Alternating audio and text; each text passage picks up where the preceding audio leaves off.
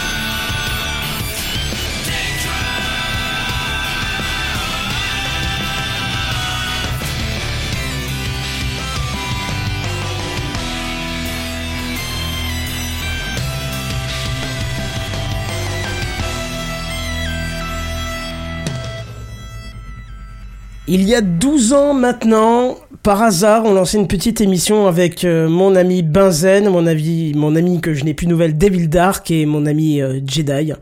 Et on lançait cette petite émission sympa en se disant, ouais, on fera peut-être, euh, peut-être une petite année, ça va être sympa. Mais ça fait 12 ans, on est encore là, et ça tombe bien, je ne suis pas seul. Je suis avec Bigaston, Benzen, Redscape et Sam. Salut les mecs, comment ça va? Hey Salut. Ça Enfin, applaudissements. Je veux sortir d'ici. Laissez-moi partir. Ah, on t'a mis dans un placard, toi, ça. Voilà. Est-ce- Et on a jeté la clé. Ouais. Quoi, merde. C'est vrai, 12 ans. quand- Eh, oh, hein On lance la bientôt douzième majeur, hein, saison. Faut pas déconner. On lance quand même la douzième saison. Est-ce que Eh, vous entendez ça quand la même première saison, j'étais au collège. Eh oui, eh Nom oui. de Dieu, ça nous rajeunit pas. Tu Arrête de dire encore. ça, Sam. Ouais, mais tu sais que Sam, ça a toujours été quelqu'un que j'ai connu euh, très très jeune et, et, et dont la législation me disait lui parle pas, tu risques d'avoir des problèmes avec la justice. Oui, c'est vrai. Mais je t'ai toujours dit euh, que, que je te faisais confiance et tout. Et un jour, quand t'as été majeur, t'as dit, eh, je peux venir dans Techcraft? Et je te dis, mais Non. viens. Non, c'était avant? C'était avant que je sois majeur. Ah ouais, d'accord. Ouais. Ok, Il ben refait légal... l'histoire. Non, Alors- mais c'est pas de sa faute, c'est ses vieux souvenirs. Non, il mais- avec les années. Non mais lég- légalement tu vas retirer ce que tu viens de dire hein pour pas que je finisse en taux. mais mais voilà, c'est vrai Parce que qu'il avait quel âge quand t'a- t'a- t'avais Non, j'avais t'avais- j'avais 17 ans, j'avais 17 ans. Quand t'as Voilà. commencé à écouter tes Oui. crans Ouais, Ouais, mais ouais, c'est parce que Non, pas en fin d'année et tout. C'est, moi j'ai vécu Non, ça écoutez. aussi. Ta Ah, quand t'as première rentrée à l'université, bon, t'es techniquement pas majeur, mais bon. Non, mais Quand écoutez. quand j'ai euh, écouté, je sais plus quel âge j'avais, mais j'étais au lycée ou fin de collège. Non, fin de collège d'ailleurs, oui. Oh, putain. C'était mon époque, Minecraft et chaîne YouTube, donc oui, oui, oui. oui, c'est c'est grâce à, à Minecraft que j'ai lancé TechCraft d'ailleurs, hein, on va pas l'oublier. hein. Mais bon voilà, euh, vous avez passé de bonnes vacances ou comment que c'est là? C'était Courte. Ce courte, ouais, non, je rejoins sur le courte. Par Euh, contre- sympa, mais courte. Vous avez pas le droit de me dire que vous êtes fatigué. On est en pleine forme, c'est la rentrée, on est à fond. Voilà. Ah, je suis je fatigué, suis je suis fatigué, Je j'ai- sais qu'il y a Eh, ça je en sais pas énerve si t'es plus d'un fatigué, de- mais t'es fatigant, ça c'est sûr. J'ai juste envie de dire, c'est dommage que certains n'ont pas le pré-live parce qu'on s'est lâché deux trois euh, vannes de merde assez sympas, hein, Ouais. à base de Vivaldi et de Lidl et de... L'humour, l'humour discount, hein, finalement. C'est ça. Non, mais je crois que c'est c'est c'est vrai pour en tout cas pour moi en tout cas moi j'ai le droit de euh, moi je vais pouvoir le dire. C'est un peu le, la, la fatigue de la rentrée parce que la rentrée c'est la période la plus violente pour moi au niveau de mon travail. C'est il y a, il y a rien de pire. C'est la rentrée et voilà. Avant il y avait encore la fin de l'année avec les examens, mais maintenant je suis plus trop concerné. Mais la rentrée c'est pour moi c'est hardcore. J'étais à pas loin de dire on décale d'une semaine la rentrée de Techcraft tellement c'était euh, Ah non. Ah oui. Non, non, non, non, non, pardon, parce qu'avec Ah Sam non, ou Bégaston, je sais plus qui, on a dit euh, c'est quand la rentrée, Voilà. Ah ouais, non, ouais, et tout. bon, ouais, ça- on s'est fait faire, défoncer. ah bah oui c'est pas parce qu'on a Bah, en on, même temps, on le répète à, à chaque fin de saison. on la répété sur cinq épisodes de fin quand même. vous hein. foutez ça dans un calendrier, quoi. je mais- reconnais, je l'ai pas mis dans le calendrier. Ça va, Erreur de ma part. Mais après, comme on le dit, hein, ça fait 12 ans, hein, c'est la deuxième semaine, enfin le deuxième jeudi de septembre, toujours. C'est toujours Ah, bah comme si ça. tous les ans c'est trop tôt, à un moment donné on reporte d'une semaine et puis c'est Ah, non, non, T'as beau non, me dire non, toutes les, c'est- toutes les astuces pour mémoriser la date, euh, c'est comme Podren, hein, à chaque fois j'y arriverai jamais en fait. Enfin, Ah oui, Podren, c'est vrai que toi, t'as ce, ce petit truc. C'est, c'est, c'est- Ouais. Ça, t'as ça en commun avec le diamètre de la Terre. Ça, ah, carrément. oui. Tiens, Ouais, a- Le diamètre de la Terre, c'était pas la distance Terre-Soleil Le 120, 120 oui, kilomètres. Oui, du- oui, 120 km. Bah je sais sais, lequel mais devait faire 120 km. Non, mais il m'a manqué ça, mais il fallait que je lui. Bah justement, aucun ne devait faire 120 km et tout le.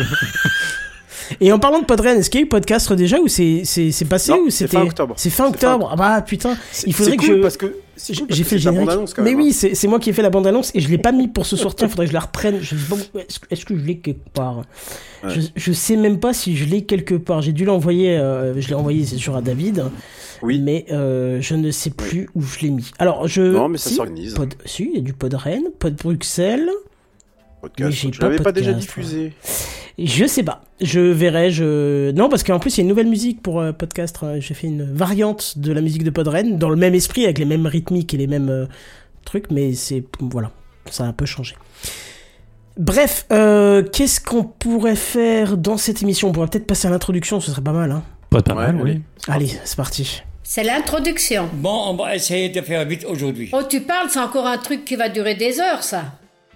Mais non, mais non, mais non, promis, ça va pas durer des heures. Euh, ouais, on va commencer à parler par, par parler d'une d'une fiction sonore. Et J'ai Euh, oublié l'image, j'ai le son de Windows, j'ai le, le wallpaper de Windows XP. Désolé. Ah oui Oh là là, Ça tellement- On vous l'a dit, on vous l'a dit, ça fait 10 ans C'est- à Techcraft. hein, Je vais 12 essayer de trouver un truc en live, t'inquiète.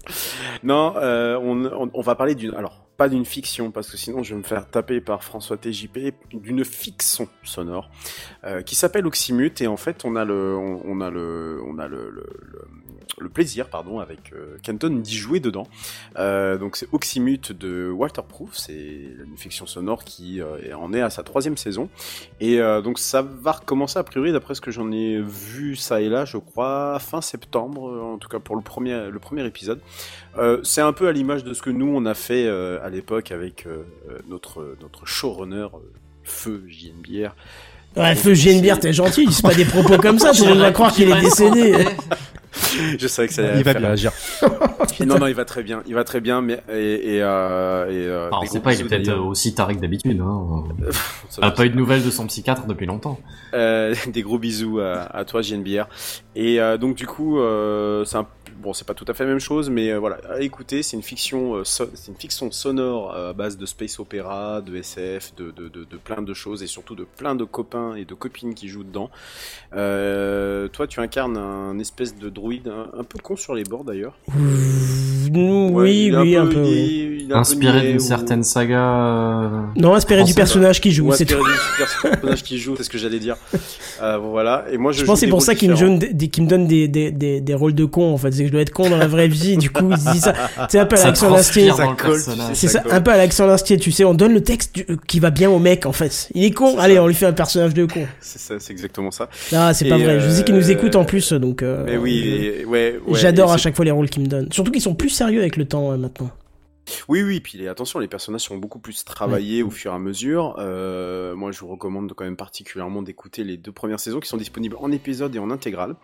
Et puis, euh, alors moi, j'ai joué, j'ai joué un terroriste. Bon, je vous dirai pas ce que j'ai joué en troisième saison, mais j'ai joué un terroriste en saison 2. Euh, voilà, euh, très sympathique à faire, parce que bon, c'est un peu le rôle d'énervé que j'ai d'habitude, donc euh, c'était plutôt sympa. Ça, ça colle là, par contre, ça collait à la réalité. Oui. Donc c'était voilà.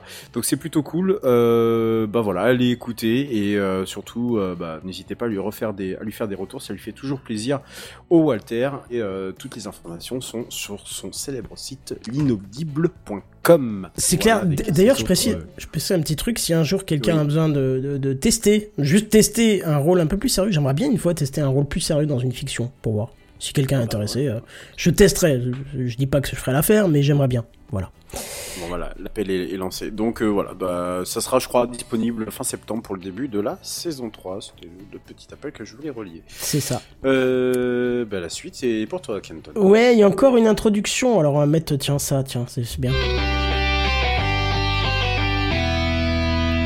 Je vous en ai parlé en fin de saison de TechCraft 11. Euh, J'ai lancé un, un podcast qui s'appelle CPQTA à l'image de ce que font Irslo, euh, de, euh, mince, Tocheux et euh, Grincheux. Euh, c'est-à-dire un podcast euh, sur on the road, on va dire, euh, sur la route que tu enregistres comme ça, un streetcast quoi. Et j'ai fait un épisode à la maison en fait parce que je voulais absolument vous en parler. Donc le podcast s'appelle CPQTA, donc ça veut dire c'est permis quand t'es aigri, ça tombe bien, c'est ça me colle très très bien. Et je vous ai parlé d'un truc et je vous en parle ici ce soir dans Techcraft parce que c'est un peu plus technique, c'est un épisode où je suis pas aigri mais je suis plus technique et je vous parle de sauvegarde parce que vous savez les sauvegardes c'est très important. Allez écouter l'épisode, vous allez voir, je vous raconte un drama que j'ai vécu avec une sauvegarde que j'ai perdu et je m'en mange encore les les, os, hein, c'est même plus les ongles, j'attaque les os, hein, dix ans après. Et je vous parle d'une solution que j'ai trouvée euh, pour monter un NAS à la maison avec son propre matériel euh, qui me satisfait énormément. J'en ai testé beaucoup et je suis tombé sur un qui s'appelle Unred. Je le connaissais de nom de réputation mais j'avais jamais testé parce qu'il est payant et j'avais pas vu qu'il y avait une version d'essai. Je l'ai testé, au bout d'une semaine j'ai claqué mon petit 90 balles, que c'est pas le... C'est pas un logiciel libre à la base. Non, non, non. Ah a- ouais, tiens, j'étais persuadé. Il y a un logiciel moins ch- il y, a- il y a une licence moins chère. Moi, j'ai pris la deuxième licence parce que j'ai beaucoup de disques. Il y a quelqu'un qui a fait euh, oui. Oui, est-ce que tu en feras un dossier? Oh, si tu veux, je peux en faire un dossier, mais j'en ai fait quand même un bon CPQTA, donc euh, on pourra Oui, refaire un je- dossier je dessus sais, si je tu l'ai veux. hein. écouté, mais euh, en tout cas, ça m'intéresse beaucoup, ouais. Je, t'avoue que j'aimerais bien, mais bon, euh, la dernière fois que j'ai dit je fais une vidéo sur ma clim, elle, elle est toujours pas arrivée. C'est vrai. J'aimerais en faire une vidéo ou pour pas. YouTube, voir un petit truc sur sur TikTok, puisque c'est vrai que c'est un média qui marche plutôt plutôt bien. Mais en tout cas, voilà, je vous conseille d'aller jeter un, un coup d'œil à Unred, qui est un concept un petit peu particulier de. Pardon, j'ai dit ok, un petit peu particulier de sauvegarde, qui pourrait vous servir, surtout si vous avez une machine de récup et tout ça. Bon, voilà, je vous en parle et puis euh, et puis voilà. J'avais, essayé d'installer Unred quand j'ai commencé à setup mon home server chez moi. Et j'avais fini de par euh, laisser tomber et partir sur un Debian plus classique parce que je voulais avoir pas un NAS mais un, un vrai serveur pour le coup et, Ouais. que- et avoir plus une main sur mon truc. Mais c'est vrai que l'outil pour de la gestion du na- euh, gestion de stockage avait l'air quand même vachement sympa. Je trouve juste dommage personnellement, moi, le truc qui m'agace, c'est que tu es obligé de laisser la clé USB au- à l'arrière du PC, branchée au PC. Euh, Oui. Parce qu'ils Ah, se servent de la. Alors attends, ils si se tu veux, je fais, la clé. je fais un micro topo, euh, comme ça tu me dis si, ça te va, d'accord? Vas-y, vas-y. Effectivement, Unred, en fait, c'est un concept un peu particulier qui il charge forcément sur une clé USB ou un média amovible euh, son système d'exploitation qui met entièrement en RAM. Donc, une fois que c'est chargé, il y aura jamais de lenteur. Le le- l'OS ne sera jamais lent puisqu'il tourne entièrement en RAM et il est pas très épais, donc euh, ça marche nickel. Et effectivement, en fait, si tu veux euh, juste du stockage, Unred, c'est peut-être pas la meilleure des solutions parce qu'il y a Open Media Vault qui est très très bien, qui fait très très bien le travail. Euh, contrairement à ce que j'ai dit dans l'épisode, alors je ferai peut-être un correctif de, de, de- dans le CPQTA, j'ai trouvé où, où venait mon problème d'Open Media Vault et c'était pas du tout à cause du système lui-même, mais à cause d'un conflit d'adresse IP. Pour un administrateur réseau, c'est complètement catastrophique, mais voilà. hein. Ah, je te jure que oui. Je te jure que oui. Mais parce que j'ai un élément qui s'est rallumé, qui, qui, qui- que je pensais débrancher, mais qui était branché finalement, et qui s'est rallumé sur mon réseau, et qui me court-circuitait euh, mon Open Media Vault, et je ne l'ai pas remarqué tout de suite. Tu m'as refait mon jeudi soir là.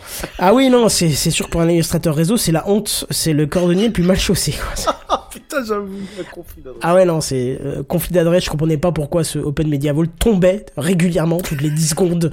Et voilà. Oui, c'est comme dit Ursula, un admin réseau qui fait un conflit, un conflit d'IP, c'est franchement c'est la honte absolue. Mais après, c'est un truc qui était, qui était normalement débranché depuis des années, un vieux NAS que j'avais pas rebranché en fait, et voilà. Ah, on, l'a, on a perdu Redscape. Non mais voilà, il se trouve que j'avais débranché mon, mon imprimante 3D et j'ai voulu la rebrancher, je me suis trompé de câble, j'ai rebranché le NAS.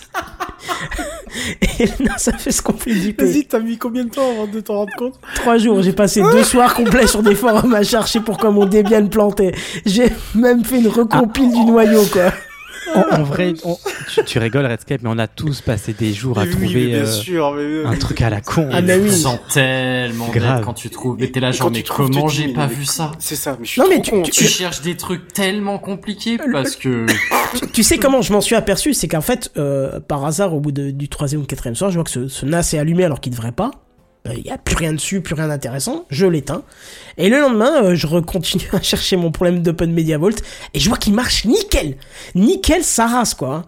Je me dis, mais c'est pas possible. Moi, je pensais que la carte mère, elle était, tu vois, en fin de vie. C'est une machine qui a plus de 20 ans, tu- sur lequel j'ai testé ça dessus. Mais je me suis dit, bon, bah cool, je récupère mes données. Et d'un coup, je regarde mes logs, en fait, DHCP, et je vois qu'en fait, le- les, les deux avaient la même IP. Et donc, en fait, le switch, le switch tout était branché dessus devait se, devait se dire une fois j'envoie à l'un, une fois à l'autre, une fois à l'un, une fois à l'autre. Dès qu'il y en a un qui parle, je lui attribue là. Voilà, c'est- voilà, donc c'est c'est truc euh, complètement ridicule. Mais donc voilà, ça marche. Et Unread, en fait, pour revenir sur le sujet euh, principal, l'intérêt aussi qui est super intéressant, c'est qu'il y a une interface euh, de gestion de Docker qui est vraiment, vraiment très très bien. Pas aussi poussé que Portainer, mais qui fait le travail pour euh, du, du service à domicile. C'est-à-dire que euh, si tu veux le mettre au niveau Faire pro... un start Stop euh, classique. Ah ouais, non, bien plus que ça. Tu peux rentrer toutes tes variables, toutes tes passes, Bah, Por- Portainer aussi. tes réseaux. Oui, d'accord, mais Portainer va beaucoup plus loin. Tu peux faire beaucoup, beaucoup plus que ça. Donc c'est très très bien pour le boulot. Tu peux refaire ta config de Docker avec. hein. Voilà, c'est ça. Mais si tu veux, à la maison, quand tu quand as quelques services qui tournent comme moi, j'ai une dizaine de services Docker qui tournent, ça suffit. Je veux dire, j'ai pas besoin de mettre un portainer avec tout son truc, l'usine à gaz qui va avec. Donc du coup, Unread marche super bien. Une interface super sympa, hyper intégrée, c'est d'enfer. Voilà. Euh, Bigaston, ça te convient ce que je disais dessus ou pas? Ah ouais, bien sûr, non, non, moi j'ai j'ai aucun souci avec le système en lui-même, euh, en lui-même, pardon, j'avais pas parlé. C'est quoi C'est basé sur quoi d'ailleurs euh, Juste, euh, je, je- Aucune J'en ai aucune idée, je savais à un moment mais j'ai oublié. C'est quoi C'est du, c'est du, du, c'est du BSD euh, derrière hein Oh, je du- sais plus pas Aucune idée, j'en sais rien. Euh, la plupart des commandes Linux euh, classiques ne fonctionnent pas. Euh, si t'as du nano, du LS, euh, des trucs de base. Parce que là, je vois sur leur, euh, leur site prise en charge des pilotes Linux pour les contrôleurs de stockage Ethernet et USB. Donc, euh... ouais, bon, Je sais pas. Bon, en tout cas, ça marche d'enfer. Ça, je vous le dis, ça marche d'enfer. Je suis tombé amoureux dès que j'ai testé. Et je me suis dit, ça vaut euh, ma licence 90 euros. Ça la vaut, mais super largement, euh, comparé à un NAS que je devrais acheter 600 balles et rajouter encore des euros pour la, la mémoire en plus, le cache, le truc. euh, là, ça passait crème, quoi. Bah en fait moi le, je truc que j'ai avec euh, Unread, c'est pas, j'ai pas un problème en particulier avec lui. Pour moi, c'est pas un mauvais outil. Euh, juste poser ce que j'ai en main parce que je me rends compte que je joue avec et qu'il me fait tomber. Euh, euh, Unread n'est pas un mauvais outil. Moi, c'était vraiment le plus le côté ce qui m'embêtait avec, c'est que je voulais un serveur que je peux gérer avec Debian en ligne de commande. Moi, ah oui, donc là, vaut mieux Open Media Vault dans ce cas-là. Bah, j'ai, moi, j'ai rien. Moi, j'ai juste un Debian classique et je me Ou- débrouille avec un. Ou un Trunas euh, Scale. Scale. Frinas ou Trunas en fait. Non, Frinas, ça n'existe plus. Maintenant, c'est Trunas. Ah. Ouais, ouais, ils ont fusionné. Et Trunas Scale, pas Core, mais Scale. Euh, Scale, par contre, c'est euh, Debian qui est derrière. Et donc, du coup, tu peux en faire ce que tu veux. Ouais, bah moi, je, enfin, maintenant mon setup est installé, je veux pas le changer. J'ai un Debian avec un Nextcloud dessus, avec d'autres services qui tournent et je Ouais, gère tu tout à la gères ça en Docker euh, comme ça, euh, Ouais, c'est ça. Je- euh, je- sans je- faire chier quoi. Alors, C'est ça. pour la micro-anecdote, et après on passera quand même au sujet suivant, je l'ai mis sur un serveur de compétition, de récupération, un PowerEdge R530. C'est le truc, ça me fait tourner tous les services. Quand tout est à fond, le truc il bouge même pas, il est à 5%, hein, même pas. hein, euh, C'est incroyable. J'ai mis Nextcloud. C'est une lenteur inestimable. Comment on peut développer un truc aussi C'est ce que j'allais dire, Nextcloud, quel enfer. C'est un enfer sans définition. C'est pour ça que je, je l'ai abandonné moi, parce qu'à un moment donné, j'ai pourtant j'ai été dessus entre 2015, à partir du moment où il a été plus ou moins, enfin, où il a été forqué d'OnCloud, jusqu'à peu près 2020-2021 où j'ai fini par le lâcher et par euh, être sur Infomaniac. C'est le code qu'ils ont récupéré d'OnCloud qui était lourd à la base. C'est du PHP dont ils ont jamais nettoyé les lignes de code et en plus de ça, il faut avoir une machine, mais alors surpuissante pour avoir quelque chose d'à peu près fluide par rapport à un Dropbox ou un OneDrive ou, ou tout autre stockage stockage nuagique. Je, faisais la comparaison avec les serveurs qu'on a à la boîte qui sont aussi sur du OnCloud, sur du Nextcloud. Euh, tout le monde se plaint de la lenteur entre le client de synchronisation qui sait pas ce qu'il fait euh, parce que il se marche sur la sur il se marche sur les pieds et quand tu vas sur interface t'attends le dashboard t'es comme ça tu dis putain mais j'en ai pas besoin de ton dashboard Attends. je veux juste avoir accès avec mes fichiers Il y a Non, 12, c'est- il y a 12 cœurs à 2,4 GHz qui Oh, tournent avec, avec 32 Go de RAM. Excuse-moi. C'est un serveur qui tenait euh, des, des milliers et des milliers Tu l'as d'élèves. comment? En Docker ou en Ah oui, en Docker, bien sûr. Alors non, en Docker en fait, il est pas bon. Ah oui, d'accord. Vraiment, ah ouais vraiment il faut l'installer en standalone en Docker il est vraiment pas Bon, bon, bah, c'est il pas possible sur Unread en tout cas, puisque tout ce que tu veux installer comme service, ça passera forcément par Docker. Par Docker. Et voilà. Ouais. À savoir que ce Mumble tourne là actuellement sur Unread et ça fonctionne plutôt bien. Tous mes services sont en parallèle. J'ai du Jellyfin, du Photoprism avec mon 500 Go de photos euh, qui me Ah défonçait mon Là, c'est Synology, pour ça qu'on a dû se réidentifier, que les certificats sont plus les mêmes Oui. et tout ça. Oui, oui, mais, je- D'accord. mais pareil, j'ai prévenu en fait. Euh, Bazen. Ben, Oh, j'avais se noté qu'il y avait des problèmes de mot de passe pour les autres. Mais Tu vas pas t'en manger, mais toute la soirée, je pense. Mais je suis pas toutes les conversations, les gars. C'est un truc de groupe où vous échangez 50 000 messages à la soirée sur Apple. Qu'est-ce que tu veux que je suis Non, non, j'ai- migré le Mumble parce que le, le serveur où tournait Mumble avant, j'ai tout formaté pour mettre Unread dessus. Et euh, voilà. Pour, pour vous dire, le photoprisme avec la, reconnaissance de visage et tout, c'est un truc qui défonce tout, quoi. hein. C'est, au niveau perf, ça écrase tout. Et là, le serveur, il tournait comme un rien. Je pouvais continuer à étudier tous mes services, euh, alors qu'il scannait les photos et machin. Donc c'est vraiment un serveur qui tient le coup. Là, je, je peux pas dire, c'est un serveur professionnel en rack, euh, un truc énorme avec double alim. Il y a quatre cartes réseau. Enfin, c'est un gros, gros, gros truc que j'ai pu, que j'ai pu acheter. Donc voilà. Donc ça tourne, ça tourne très bien, mais dès que tu mets Nex- Nextcloud dessus, t'as l'impression de bah, d'avoir une deux chevaux qui avance plus. Donc euh, Mais même en même un standalone hein, à l'époque, bon, ça fait peut-être 5 ans que voire plus que j'avais testé ça, mais euh, j'avais pas un serveur VPS, donc peut-être que j'avais pas toutes les extensions PHP qu'il fallait, je sais pas. Mais à chaque mise à jour, ou souvent je, je cassais l'installation à chaque fois. Et une fois j'ai eu le malheur de s- d'activer le chiffrement, bah c'est mort en fait du coup. Ouais. Donc euh, ouais non, j'en tire pas un bon souvenir. Ouais, bon, en tout cas, je vous, je vous invite quand même à tester Unread si vous avez l'occasion. Euh, je vous dirais bien de suivre euh, ma chaîne euh, YouTube, mais je sais Mais pas quand est-ce que je ça- ferai une Ça vidéo. m'intéresse, ça m'intéresse. Comme je te le disais en, en off, euh, Ouais. moi je suis sur Synology. Euh, je viens d'apprendre que ce n'est plus mise à jour, y a voilà. quelques années. Donc je me dis, ouais, why not? Seul Mais je, je te ferai un tour de mon install, tu, ça te donnera peut-être envie si tu veux. Ouais. Bon, allez, bref, troisième intro.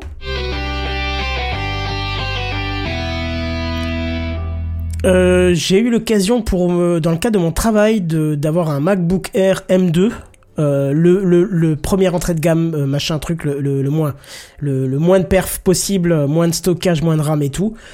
Euh, je me suis dit bon bah ça va être sympa mais euh, bon ça me suffit pour le boulot ça va juste être sympa. Et en fait l'expérience elle est monumentale. Même que j'ai déjà plein de produits euh, de chez Apple que je suis chaque fois euh, sur le cul euh, là, la finition du produit, elle est dingue. Euh, tout est complètement euh, instantané. C'est incroyable. Tu peux faire tourner ce que tu veux. Tu lances. Étonnamment, même les produits Adobe sont extrêmement réactifs. Ce qui est fou. Alors, je suis pas vraiment un fanboy parce que j'ai toujours du Windows, j'ai du Linux, euh, Irsla. Euh, euh, J'aime utiliser tous les systèmes, mais c'est vrai qu'avec le temps, euh, chaque fois que j'utilise un produit Apple, je suis quand même euh, super étonné. c'est c'est quand même fou, quoi. Et petit truc hyper sympa, ça c'est pour les fans de, de Bitwarden, Vaultwarden, c'est que ça gère le, le, le- le lecteur biométrique. Et ça c'est c'est vraiment Ah ouais. sympa. Ouais, ça c'est vraiment vraiment sympa. Donc voilà, si vous avez une petite machine, à- ça gère le lecteur biométrique. T'en as un de foutu sur le sur le téléphone, sur le PC. oui, sur le clavier en fait, t'as une touche Ouais. en fait qui a, euh, c'est un petit cercle en fait. euh, si si tu le sais pas, tu sais même pas que c'est ça en fait. Pour ceux Ouais. qui connaissent pas, ils savent même pas que c'est ça, je suis sûr. Euh, c'est un petit renfoncement dans une touche, tu poses ton doigt, ça fait lecteur biométrique et, euh, Ok. et, et ça passe crème. Alors c'est c'est euh, c'est vraiment sympa euh, comme petite machine. C'est pas très cher puisque c'est du MacBook Air. Donc c'était euh, 1200 euros. En ce moment, vous avez euh, 150 euros en carte qui vous est offert pour acheter des logiciels. Donc c'est sympa. Et en plus, avec le tarif éducation, si vous êtes étudiant ou acteur de l'éducation, vous avez encore euh, 100 euros de réduction. Donc ça, ça vaut le coup. Honnêtement, euh, si vous avez une machine euh, à acheter pour euh, vos études et que vous avez un petit peu plus d'argent que d'habitude, mettez-le là-dedans.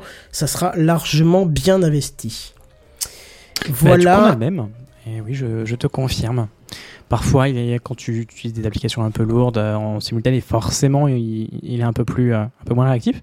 Mais globalement, ouais, j'en suis hyper satisfait. Bah, ça m'est pas encore arrivé. c'est- et- ouais.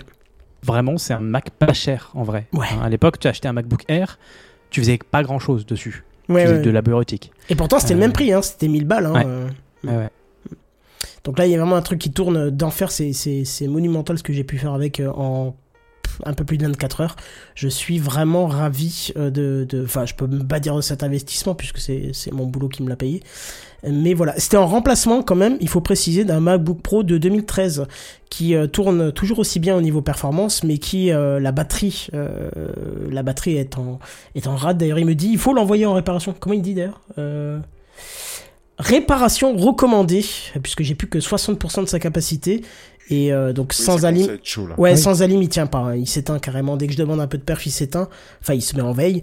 Euh, mais hors ça, euh, ça va, tu vois. Hors ça, ça va. Si, euh, il tourne comme à l'époque, mais sauf que tu peux pas l'utiliser en mobilité, ce qui est con pour un portable. Mais bon. Oui. Allez, euh, est-ce qu'on passerait Pour un pas truc au... qui a 10 ans, c'est quand même honnête. Hein. Oui, mais, Ouais, mais voilà, c'est ça. Surtout quand t'as encore les mises à jour de sécurité dessus, quoi. Ah oui, il y a tout. Genre même peu importe n'importe quel PC ou téléphone qui a un peu servi, qui a fait un bon paquet de petits cycles de recharge, la batterie c'est normal qu'elle soit cramée. Tu vois. Oui, oui, oui, bien sûr. Mm. Oui, non, ça, je viens pas là-dessus, mais sauf que si tu veux, c'était trop cher le remplacement de la batterie pour que je le, je le considère. Et puis, bon, euh, mon boulot pouvait me payer un PC quand même. Hein. Je travaille pour eux, donc euh, c'est la moindre des choses. Allez, passons aux euh, news high-tech parce que j'ai trop parlé et que ça va être quand même à moi. C'est les news high-tech. C'est les news high-tech. C'est les news high-tech. C'est les news high-tech. T'as vu le dernier iPhone, il est tout noir. C'est les news high-tech. Qu'est-ce que c'est le high-tech? C'est plus de mon temps tout ça. Kenton. Et alors, apparemment, euh, OBS en, a planté euh, quelques minutes avant l'émission. Il n'a pas gardé ma, euh, euh, mon placement d'image. Donc, vous aurez peut-être pas tout de suite les images pour le live. Voilà, c'est- une rentrée qui. Je me disais, l'intro était top et il fallait forcément qu'il y ait Il une merde fallait, quelque il part. fallait avoir le problème technique. Voilà, c'est ça. On voilà. respecte les traditions, on respecte les traditions. Oui, bah, c'est vrai. On respecte les traditions. vrai, c'est vrai. Alors, je vous remplace l'image en live parce que je suis. Entre euh, tradition et modernité. Parce que je suis pro, hein, ça c'est ça c'est un fait. Je vous remplace l'image directement en live. C'est très très radiophonique. On voit tout en plus. Ah oui, Voilà. surtout, euh, oui, c'est un- vraiment une- un, un petit iPhone. Oui, c'est, euh, c'est- je voulais faire un effet de style et puis ça s'est pas, ça s'est pas fait. Bon, c'est- Bon, il y a eu le moins l'envie. Voilà, on va mettre ça comme ça. Bon allez, comme à toutes les rentrées scolaires, Apple a fait la sienne avec sa keynote très attendue, car c'est généralement l'annonce de nouveaux produits mobiles de la pomme. Et encore une fois, il y a une, nouvelle flopée de produits. Mais je vous donne mon avis tout de suite, comme ça on spoil direct. C'est bien beau, mais c'était bien chiant. Chiant sa mère. Alors, de nouveaux produits certes, mais rien qui donne envie. Euh, c'est un avis subjectif, euh, je précise. Peut-être que certains ont trouvé à boire et à manger. Moi, j'ai trouvé ça euh, pff, autant pas la faire cette keynote. T'as pas vu l'intérêt globalement? Non, rien, vraiment rien de de, de rien qui il donne a envie. même pas, il a même pas saisi le truc, quoi. Mince. Ouais. C'était un appel au jingle, ça, mais bon, bon, c'est pas grave. c'est pas Ah, bah Il non. est désabusé. Oui, pardon. Ah oui, il attends, il est c'est bon. encore. Ah, on je vois était- pas. L'intérêt. C'est ça que tu voulais? Moi, je ne veux rien. Moi, je, je propose, je suggère éventuellement. Bon, c'est pas grave, on commence quand même avec l'Apple Watch série 9, nouvelle montre, comme chaque année, toujours plus puissante, puisqu'annoncée comme 30% plus rapide que la précédente, grâce à leur nouveau Neural Engine à 3 corps et sa puce SIP S9, parce qu'ils aiment bien donner les termes techniques, hein, Apple, toujours pour en foutre plein la tête. Les fameux... Ah oui, alors je vais pas faire mon fanboy là, hein, sur cette, euh, sur cette keynote, hein, je vous le dis tout de suite, au contraire, hein, je vais un peu les tacler. déçu. Ah bah écoute, c'est- c'est comme ça. Les, fameux, euh, euh, les fameuses requêtes faites à Siri se traiteront directement sur la montre, euh, donc elles ne seront même plus envoyées vers le téléphone ni vers les serveurs d'Apple, tout sera directement dessus. Et surtout, Siri aura maintenant euh, l'accès aux données de santé, euh, ce qui fait qu'on pourra lui demander des informations, comme par exemple si on a bien dormi cette nuit. C'était dans la keynote. Et ouais, bah, comme si on n'était pas foutu de savoir si on avait bien dormi cette nuit. Moi, perso, quand je me réveille 42 fois, je sais que j'ai pas dormi correctement. Si je me réveille pas, je sais que j'ai bien dormi. J'ai pas besoin de demander à ma montre. Euh, faites ce que vous voulez, mais moi, j'ai pas besoin. L'ultra wide. Ok, boomer. Non, oui, ça doit être ça, ouais. L'Ultra Wideband V2 fait son apparition, ce qui a fait que euh, votre montre sera plus facile à localiser. Donc je troll un peu, mais au moins là vous saurez sur quel euh, poignet vous l'avez mis, le gauche, le droit. Euh, faites demande à la, à, à la localisation Oh, trouve pour être sûr, méchant. quoi. Je te trouve un peu méchant. L'intérêt, ils l'ont montré. ça- Il y a ça aussi sur le nouvel iPhone, c'est de pouvoir trouver. Par exemple, ils l'ont très bien illustré. C'est vrai dans des festivals, par exemple. Il y a beaucoup de monde. euh, ça m'est arrivé cet été. Tu trouves personne. Tu, enfin, tu trouves pas tes amis puisque tu es dans la foule avec ce genre de truc. Bah, c'est mieux plutôt de sortir ton iPhone. T'as ça sur ta montre. Tu retrouves tes, tes amis. Effectivement, il faut qu'ils aient tous une euh, Voilà. un iPhone. Voilà, c'est ça. le C'est ça. Ah bah, en plein amis milieu d'un festival. Pardon, mais, mais même si t'en as une, est-ce que vraiment tu veux l'emmener au milieu d'un festival?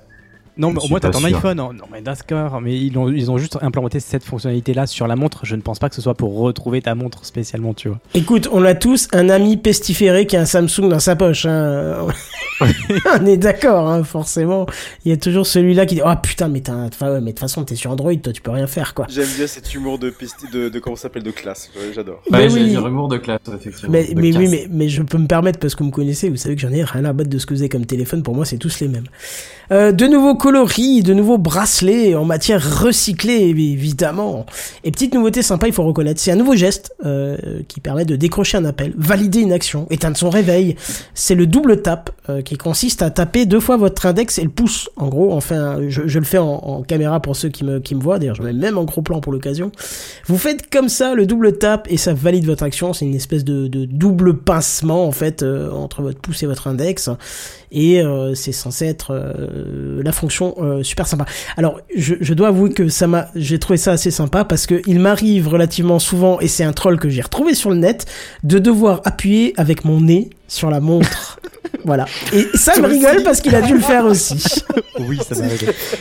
Et je pense que ça arrive à tout le monde. T'es dans la douche, t'as les mains trempées, tu veux juste mettre pause sur ton podcast ou suivant ou, ou, ou plus 30 pour enlever les pubs de Patrick Béja. Euh, pardon, j'ai rien dit. Eh ben, t'es obligé de mettre ouais. ton nez sur, le, sur la montre et là tu pourras le faire avec un double tap. hein. Ou le coude Alors- aussi, j'ai- testé le coude aussi, ça marche, ça marche pas. Ah, le coude, oui, j'ai pas essayé. ouais. C'est plus tendu. Oui, Euh, ça. si je peux me permettre, savais-tu que ce n'est pas du tout nouveau sur l'Apple Watch? De quoi? Parce que Le- euh, le- la- le- que- le- Le double tap? Ouais, c'était pas nouveau. C'est une fonction Ah euh, assistive, assistive touch pour euh, l'accessibilité euh, qui était déjà euh, présentée, Ah oui, enfin qui était oui, déjà oui. accessible du coup. Ah ouais. Alors, elle était peut-être pas aussi bien gérée, aussi bien implémentée dans les apps, mais le- la fonction en soi existait déjà en fait. Euh, ce qui montre euh, peut-être même qu'ils avaient vraiment pas grand chose à dire euh, cette année. mais Ah ils non, c'est clair. un peu plus, un peu clair. plus euh, peut-être euh, bien foutu, mais effectivement en soi c'est pas nouveau. Non, mais le double tap, je pense que ça avait, ça avait l'air de, de, d'annonce, en fait, parce que c'est quand même, non, mais En fait, c'est pas c'est pas con de l'avoir mis de base en fait, parce que oui, ça peut être utile pour tout le monde et non pas en tant que features de d'accessibilité. Ouais, sans aller le chercher dans Oui, oui, l'accessibilité- oui. Alors, ce qui est assez fou, c'est qu'ils expliquent comment ils font pour détecter le double tap. Euh, c'est assez hallucinant. Ils détectent le changement de pression sanguine euh, qui traverse votre poignet au moment où vous faites le double tap. Euh, quand j'ai vu ça, ça m'a quand même mis un, petit chaos, quoi. hein. Je me suis dit, putain, ils vont quand même très très loin pour arriver à détecter une minuscule euh, modification de la pression sanguine au moment où vous faites ce double tap. C'est quand même assez fort. Euh, après, il faut voir si ça va plaire à tout le monde. Moi, je sais que ça m'évitera d'utiliser mon nez, même si j'ai pas l'intention d'acheter cette montre. Voilà. Euh, une batterie entièrement en cobalt recyclé, les tissus euh, 80% en matière recyclée pour les bracelets euh, euh, également, hein, bien sûr. Plus de cuir euh, pour une question écologique et de respect de la vie animale. Plus de Bah, ça, c'est cuir. pas plus mal. Ouais. Bah, ça, Ouais. c'est bien. Mm. Euh, pour le Même coup. Hermès, qui était le partenaire, a, a- a fait l'impasse sur le cuir pour euh, la montre et a accepté le- la condition d'Apple. Et d'ailleurs, Apple précise que l'énergie consommée par l'Apple Watch sera neutralisée en carbone. Donc en gros, alors je suis curieux de savoir comment ils vont faire, mais euh, ils ont annoncé qu'ils vont, euh, sûrement grâce à la télémétrie bien évidemment, voir combien de fois vous l'avez rechargé, combien, de, de, courant ça a consommé en gros, et euh, rembourser ce, cet emprunt carbonique, on va dire, à la Terre, tu vois. Euh, vous allez voir, on va en reparler du carbone parce que ça a été... euh, c'est du greenwashing, ça, on est bien d'accord. c'est- Oh bah pas... Franchement, ça y ressemble. hein. Toi t'es... Ça C'était se pas voit la que séquence la, la plus greenwashing du truc. Hein. Ah non, Vraiment, euh, crois-moi que ça, c'était La rien. conférence, on peut résumer à greenwashing et OSF. Hein. C'est ça. greenwashing USB, USB-C. C'est ça. Dans Ça deux secondes, ils vont sens. dire que grâce à eux, il y a des forêts sur la planète, quoi. C'est... Non, parce que là, Ah. là, là, là, franchement, euh, enfin, juste de dire neutraliser en carbone, je sais pas si c'est le terme qu'ils ont utilisé Si. euh, pendant la conférence. Carbone Ah, neutral, je crois que c'est les deux mots qui Non, été le plus utilisés dans toute la conférence. Ils ont dû l'utiliser plus de 100 fois. hein. Non, mais faut qu'ils arrêtent, quoi. Je veux dire, à un moment donné, euh, à partir du moment où tu construis ces montres-là, t'es obligé d'aller euh, chercher du minerai en Afrique ou euh, dans je sais pas quelle mine dans le monde. Forcément, tu peux pas le compenser par euh, juste en ah bah tiens, Ces micro-composants, ils ont fait deux fois le tour de la, Mais- de Attends. la planète. mais- Non mais enfin, Redscape, t'énerve même pas maintenant. Quand tu vas entendre ce que je vais te dire après, là, tu vas exploser sinon. D'accord. Tu marche. vas voir Je- que c'est- je- c'est- Je me mute. Bref, deux tailles de montre, surtout le cellulaire en option, qui donne un tarif allant de 449 euros à 599. L'Apple Watch Ultra 2, euh, pareil que pour la classique, 30% plus rapide que la version précédente, un nouveau cadran qui rend, qui rassemble encore plus d'informations, une autonomie native de 36 heures et de 72 heures en mode économie d'énergie, un boîtier en titane dont 95% recyclé, et surtout annoncé comme carbone neutral. Ne dis toujours rien Redscape, ça viendra encore. Tarif piquant, mais c'est la Ultra, c'est 899 euros. On passe Ouais, sur. C'est-à-dire que le tarif à 600 balles pour une montre, pardon, hein, mais... Euh... Bah là, on a 900, hein, donc tu vois. Oui, non, mais déjà, là, c'est-à-dire que tarif piquant, c'est-à-dire que avant ça, c'était doux, enfin, c'est quoi le... Bah t'as Euh, plusieurs tailles de stockage, plusieurs. euh, Enfin, t'as du cellu. Non, pas t'as pas plusieurs tailles de stockage. T'as du cellular et la grosse taille de montre. Voilà. Je ne sais pas le prix euh, de l'année dernière, mais effectivement, euh, de manière générale, cette année, Apple a baissé ses prix. Et Ouais. Sauf pour les montres, parce que moi, j'ai jamais payé rare. un tarif aussi élevé pour une montre. hein. Il me semble que certaines montres aussi, peut-être pas celle-ci, euh, mais certaines montres ont baissé de prix. Et quasiment sûr que ouais, les modèles de base ont baissé de prix. Oui, oui, Euh, c'est très rare pour euh, être souligné. C'est ça, oui. D'ailleurs, euh, l'iPhone a baissé de prix, je vous en reparle tout à l'heure. Et j'ai fait acheter un iPhone pour ma mère qui voulait passer sur iPhone. Et je lui ai dit, ça sert à rien d'attendre le 15. Donc elle l'a commandé il y a une semaine, le 14. Je lui ai dit, de toute façon, le 15, il n'y aura pas des fonctions qui vont te tuer. Et en plus, il sera plus cher. Elle m'a dit, ok, on prend le, on, on prend le, le 14. Manque de bol, il y a des nouvelles fonctions et en plus, il est moins cher. Dégoûté. C'est ce que je vais dire. hein, Ouais, c'était mauvais, enfin, mauvais truc de ma part. Mais bon, on pouvait pas le savoir. D'habitude, Apple augmente ses prix tous les ans, en fait. Donc euh, voilà. Tu vois, c'est étonnant. Bref, justement, iPhone 15 et 15 Plus, nouvelle puce A16, toujours plus puissante, mais vous connaissez le topo de chez Apple, best ever, best ever, euh, jamais fait autant euh, mieux. euh, bientôt, c'est là, c'est même plus puissant qu'une centrale nucléaire. chiant, en fait, hein. Oui, c'est chiant. Mais je supporte plus d'entendre ça. hein. Euh, en plus, on en parlait avec euh, Sam ou Bigaston, je crois, pendant le live. Je disais, cette, cette phrase me saoule. C'est le meilleur truc qu'on ait jamais fait. Mais forcément, tu vas pas sortir un produit qui fait trois fois moins que le précédent. Ah, Donc forcément, c'est le meilleur. À chaque, fois, À chaque, chaque keynote, ils disent Ah, c'est le truc le plus puissant qu'on ait jamais fait. Bien évidemment que c'est le plus puissant. Ouais, tu vas pas sortir un truc trois fois plus 11. long, quoi. Non mais Après, je sais plus. euh, tu je sais pourrais pas. jouer là-dessus, euh... pardon, vas-y, Gaston. Non, non, vas-y, vas-y.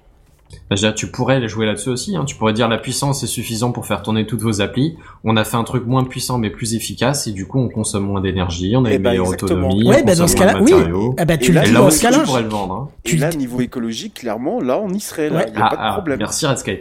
Et tu le dis dans ce cas-là, mais tu dis pas on a fait le truc le plus puissant qu'on ait Bah jamais sinon fait. personne va acheter le nouveau, tout le monde va acheter juste l'ancien. C'est enfin, Ah, non, euh, tellement le- le commercial que- le- Mais le discours, il est, il est complètement en décalage avec ce que tu veux vraiment faire ou vraiment annoncer. Donc, euh, à un moment Ouais. donné, soit tu te recales et tu te dis, bon, on a mis la puce euh, trois ou quatre générations avant, et puis voilà, là, t'es sûr. Bah, pour les gens qui regardent pas trop, ça peut être, euh, Peut-être, hein, ouais. mais- Je comprends pas quoi c'est plus écologique que de ne pas faire une nouvelle puce parce que dans tous les cas il, elle sera il y aura une puce de produite tu vois donc que Oui, ce soit l'ancienne ou la Mais- nouvelle génération Mais parce je- que le- le- la production, la production de nouvelles puces re- euh, demande toujours plus de, soit de, de- soit de, de, de Des composants ça- plus fins, des composants plus de fins, matériaux, plus une de gravure chute, plus, euh, voilà, plus d'énergie pour la produire, etc., etc. Que si tu fais Et ne serait-ce même que le cycle de production. Parce que techniquement, Oui, voilà. si t'as un truc qui est déjà produit, bah t'as pas besoin de créer de, de machines, de sites, de prod, de rien Ouais, du tout, c'est ça.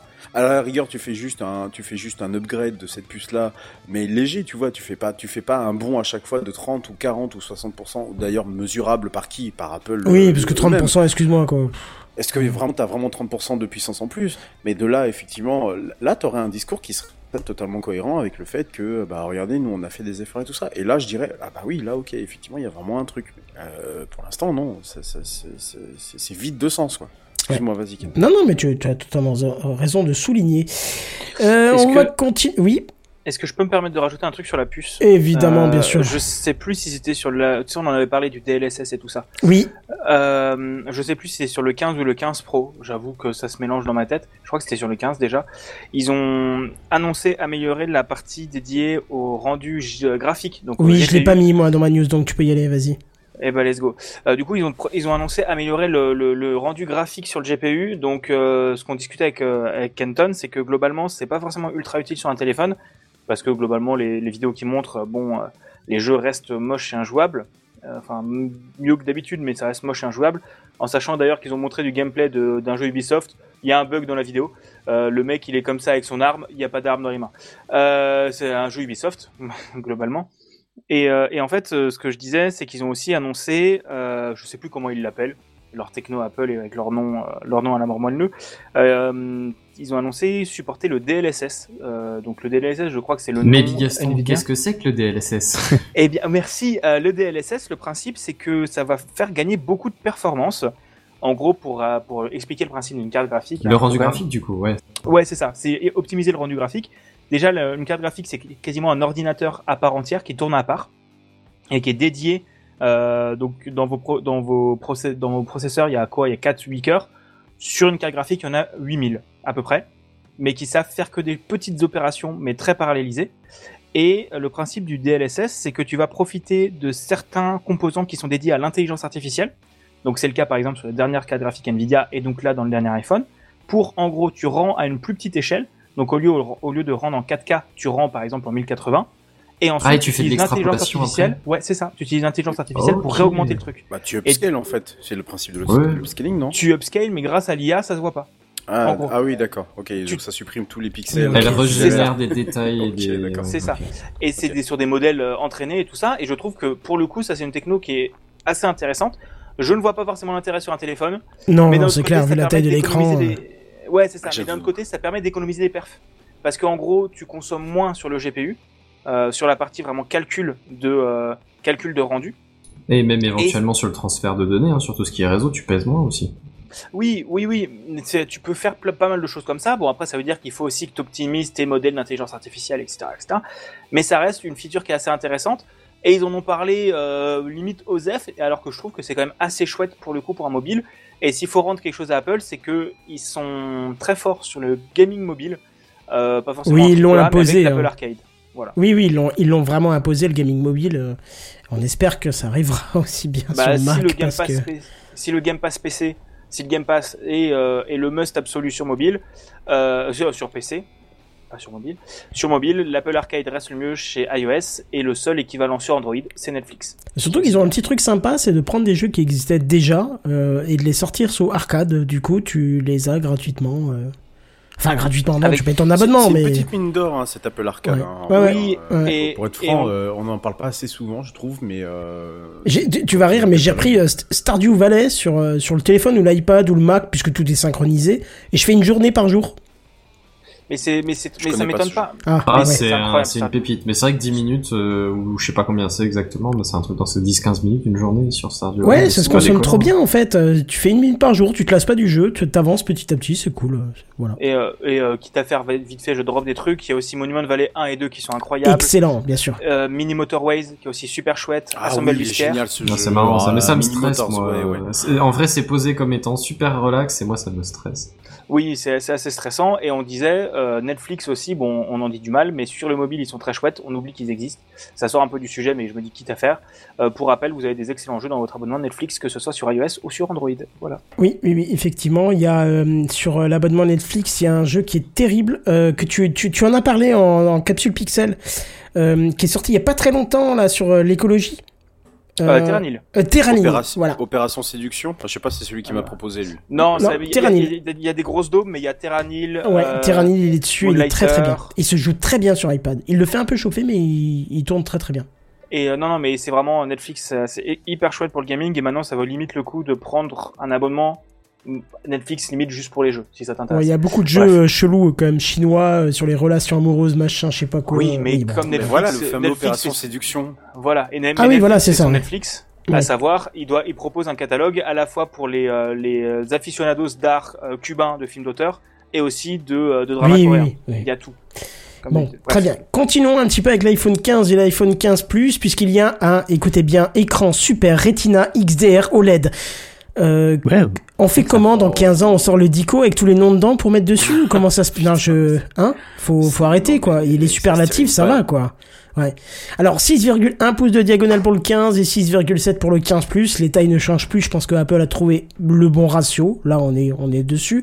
Euh, Redscape, tranquille, t'énerve pas. Batterie 100% faite de cobalt recyclé et 100% de cuivre recyclé dans la carte mère. Oui, je, précise le topo sur le recyclage et le carbone neutral parce que ça a été une bonne grosse partie de la keynote. Pour ma part, ça va bien saouler. Je veux bien qu'on communique là-dessus, mais là, c'était du matraquage médiatique et euh, on va dire, sur euh, le carbone neutral qui est, rappelons-le, un petit peu de la poudre aux yeux. L'appareil photo arrière, il est doté d'un capteur de 48 mé- mégapixels avec une ouverture de 1 de f1.6. Ah, Ça c'est quand même pas mal. On va pas se le cacher. Ça, chan- ça change par rapport aux versions d'avant, par Je- rapport à l'iPhone 14. Je sais pas si ça change, mais en tout cas pour être. C'est euh, pareil, sur la photo, qu'est-ce qu'ils vont aller révolutionner? Je pense qu'ils vont pas révolutionner, mais, mais, mais, mais ça me fascine toujours qu'un capteur aussi petit euh, en taille arrive à avoir une ouverture de 1.6. Quand tu es un petit peu photographe, tu sais que c'est quand même important l'ouverture et ça c'est super sympa. Le capteur est stabilisé, pour un 15 c'est plutôt pas mal, avant c'était dédié au pro et il y a un téléobjectif de x2. L'appareil photo arrière, donc celui qui filme ta gueule, il est doté d'un capteur de 12 mégapixels, donc toujours Bah, moins avant, bon en qualité. Arrière, avant. Ah bah non, c'est arrière, c'est comme ça que c'est noté sur le site d'Apple. Oui. Pas moi qui choisis, c'est eux qui choisissent comment ils définissent l'avant ou l'arrière. Euh... Ah non, pardon, c'est moi qui fais une faute dans la. Non, non, oui, t'as raison, pardon, pas. je corrige, tu as Celui raison. ta gueule, c'est quand même celui des. Oui, oui, pardon, c'est moi qui fais une faute dans, dans, la, dans la rédaction de l'article, très, très juste, parce que l'arrière était déjà. en plus. Ah, mais Voilà, c'est ça. Et comme on s'y attendait, euh, et euh, notre cher ami Benzen nous en reparlera bientôt, euh, plus de Lightning pour la connectique, mais de l'USB-C.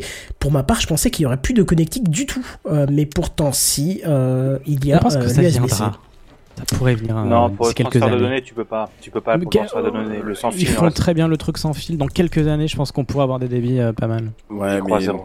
J'y crois zéro. Le, le, le, le filaire sera toujours plus rapide. Ouais. Et pour le transfert vidéo, tu peux pas faire en sans fil. C'est t'as beaucoup Ah non, transfert vidéo, c'est impossible. C'est pas possible. Enfin, oui, non. Vous verrez. Sans compter qu'en Ouais, parallèle, ils augmentent zéro, la euh. qualité des, des qualités des images. Après, prises après, il faut toujours, il faut ne jamais oublier un truc, c'est que tout est basé sur la qualité de votre Wi-Fi et quand vous avez un très bon Wi-Fi, le transfert de données peut être monumental. J'ai perso une très très bonne borne euh, Wi-Fi. Euh, mon transfert est extrêmement élevé et je suis super satisfait, tu vois. Oui, mais avoir une borne Wi-Fi de très bonne qualité, c'est pas chez tout le monde. C'est. Et c'est dommage parce que c'est pas une question d'argent, c'est une question de technique en fait. Parce Oui, que c'est une ça, très bonne borne Wi-Fi, ça vaut pas cher. Mais, Mais non, il faut juste, la la- mettre en place, c'est tout. Et la plupart des gens, ils se disent, bah, le Wi-Fi de ma box, ça suffit, alors voilà. que le Wi-Fi de Alors, box, il ça peut te- te, catastrophique. ruiner un il réseau. est catastrophique le Wi-Fi des box, hein, faut être euh, honnête. Bref, allez, on continue. Le Dynamic Island fait son apparition sur ces deux modèles, euh, alors qu'avant il était euh, que présent sur le 14 Pro. Je suis étonné d'ailleurs qu'ils aient attendu qu'une génération d'écart. Ouais, ouais, ouais, mais en tout cas c'est présent. Il y a une fonction de SOS d'urgence aussi par satellite déjà présente sur le 14, mais là qui est dédiée aux pannes de voiture. Voilà, je vous laisse avec cette news. Qui détecte les accidents avec euh, le... Merde, comment ça s'appelle le truc de, sen- de, de détection de mouvement brusque Le gyroscope. Merci. Euh, non, apparemment tu peux signaler euh, par satellite quand tu es en panne de voiture. Il y a un truc... euh, D'accord. Voilà, j'ai pu recreuser, je l'ai vu pendant le- la conférence, mais ça m'a vraiment euh, touché l'une sans bouger l'autre, si tu vois l'expression que je veux dire. Je vois de quoi tu parles. Voilà. Nouvel alliage de Titan pour sa conception. Alors là, ils ont passé mais 10 minutes, un quart d'heure dessus, ça m'a saoulé, mais de ouf, un truc de malade. Euh, mais euh, la conséquence fait qu'il a perdu du poids, en fait, et pas mal de poids, puisqu'il a perdu presque 50 à 80 grammes selon le modèle. Euh, ce qui est plutôt énorme au niveau de la perte de poids. Et d'ailleurs, j'ai vu des reviews de journalistes qui disaient quand on prend l'iPhone en main, on a l'impression qu'on n'a pas un téléphone en main, mais qu'on a un jouet en main. Euh, euh, apparemment, c'est devenu tellement léger que euh, voilà. On va vite s'y faire hein, parce que l'iPhone a pris du poids au fil des années. euh, il est bah, presque un peu lourd en fait, donc euh, je pense que c'est plutôt bienvenu. Moi, je vais être honnête, je préfère un truc qui a un peu de poids en main. Euh, je te dis pas que j'ai pas envie d'une valise de psycho. 50 kilos, mais un truc qui a un peu de poids en main, c'est rassurant. C'est psychologique, ouais. C'est Je sais, mais on s'y fera, je pense. Oui, peut-être, bien sûr. Euh, surtout qu'ils ont renouvelé. Alors, ils ont dit un tout nouveau design. Un tout nouveau design. S'il vous plaît, Apple, arrêtez avec vos conneries de marketing. Le tout nouveau design, c'est qu'ils ont rajouté, euh, euh, pour ceux qui connaissent un peu Fusion 360, ils ont rajouté une petite fonction, tu sais, qui adoucit les bords. Voilà, c'est tout. Je- faut arrêter, quoi. C'est, ils ont pas été plus loin. Si, Euh, ils ont enlevé quelque chose? Enfin, ils ont changé quelque chose? Allez, dis-moi. Mais tu veux pas en parler? Je sais pas. Je Bah, dis-moi, c'est pas grave, Non, on en mais reparlera. c'est pas grave. le commutateur. Ah si, oui, j'en parle après. J'en parle après parce que c'est pas sur le 15 et le 15 Plus. C'est sur le Pro et le Max. Ah, pardon. Eh oui, ouais, ouais, ouais, ça c'est. Ah, ça- ah, j'ai pas suivi ça. Ah, je oui. croyais que c'était euh, sur non, non. Ok. Non, non, ils ont, ils ont fait ça sur le autre modèle. Bref, euh, plusieurs tailles de stockage et plusieurs coloris, évidemment. hein, euh, vous aurez des noms comme minuit, euh, trois quarts d'heure, euh, machin, enfin, tous les trucs débiles que Apple sait faire. Lumière stellaire. Voilà, c'est le c'est nom- ça, C'est le nom ouais. de la couleur de mon téléphone. Euh, euh, euh, fuchsia des Alpes ou je sais pas quoi, j'en sais rien, mais voilà. on, dirait aurez- une- on dirait un nom de super lune. J'en parlerai tout à l'heure dans Spacecraft. Non, mais quand j'ai, C'est pareil. quand, Tu quand- veux dire que tu vas nous parler de la prochaine Super Lune Ouais. Quand, quand chouette. j'ai acheté- quand, quand je suis allé chez Apple hier, euh, j'ai dit je veux le bleu. Le mec il m'a dit ah non on n'a pas de bleu. J'ai dit bah si vous vous avez un bleu. Lumière stellaire. Et le mec qui me répond non c'est minuit. Je dis non mais c'est bon Ah, arrêtez. Non c'est minuit. Je dis faut arrêter quoi. C'est un bleu excusez-moi. C'est un bleu foncé. Il me dit non c'est minuit. Ouah, je- tu vas pas me saouler de Non, midi à les gars, 14h, partir du toi. moment où ils ont mis des animaux dans les couleurs des gens, ils ont abusé. Là maintenant, euh, Ouais, mais là, quoi, hein. oui. Non, mais quand on te répond, on n'a pas de bleu, alors que je lui dis je veux le bleu, il me dit non, c'est minuit. Non, mais sérieux, stop, mec. Par euh. exemple, le- tu Ah, vois, qu'elle le a quand même t-shirt- clairement le- compris le, t-shirt de Big Gaston qui est bleu, là, on pourrait l'appeler comment le, le t-shirt t-shirt euh, blue screen of, the- of the death C'est ça, exemple, Windows BSOD, voilà, t'as pas un t-shirt bleu, t'as un BSOD, petit mec. truc- un truc océan, moi je dirais euh, un bleu océan. Océan, ok, t-shirt océan de Big Gaston. Enfin bref. C'est naze. Euh, plusieurs tailles de stockage, je vous avais dit, coloris évidemment, ce qui fait une fourchette tarifaire qui part de 969 euros. Euh, oui, étonnamment, ça a baissé de ouais, prix en allant si jusqu'à enfin, un tarif euh, euh, dans euh, jusqu'à un tarif de 1499 euros pour les 15 et 15 plus.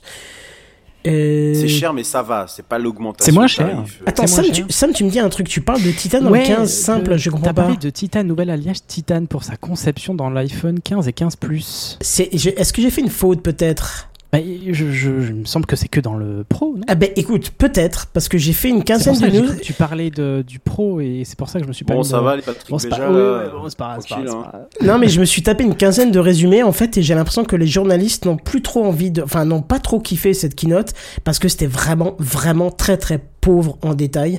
Euh, c'était vraiment les gros trucs, euh, ben, du coup pas grand chose et il y avait très très peu de détails dans les résumés des keynotes cette année et je regrette parce que les autres années je prends euh, des notes quand je la regarde et je m'en sers pas parce que les résumés euh, faits par les journalistes sont bien mieux et cette année j'aurais mieux fait de le faire parce que les résumés que j'ai trouvés étaient pas bons. Bref. Mais, en- en- ouais, non, je, je, je ferai ma réflexion après euh, la fin de la news. Vas-y, vas-y. Ok.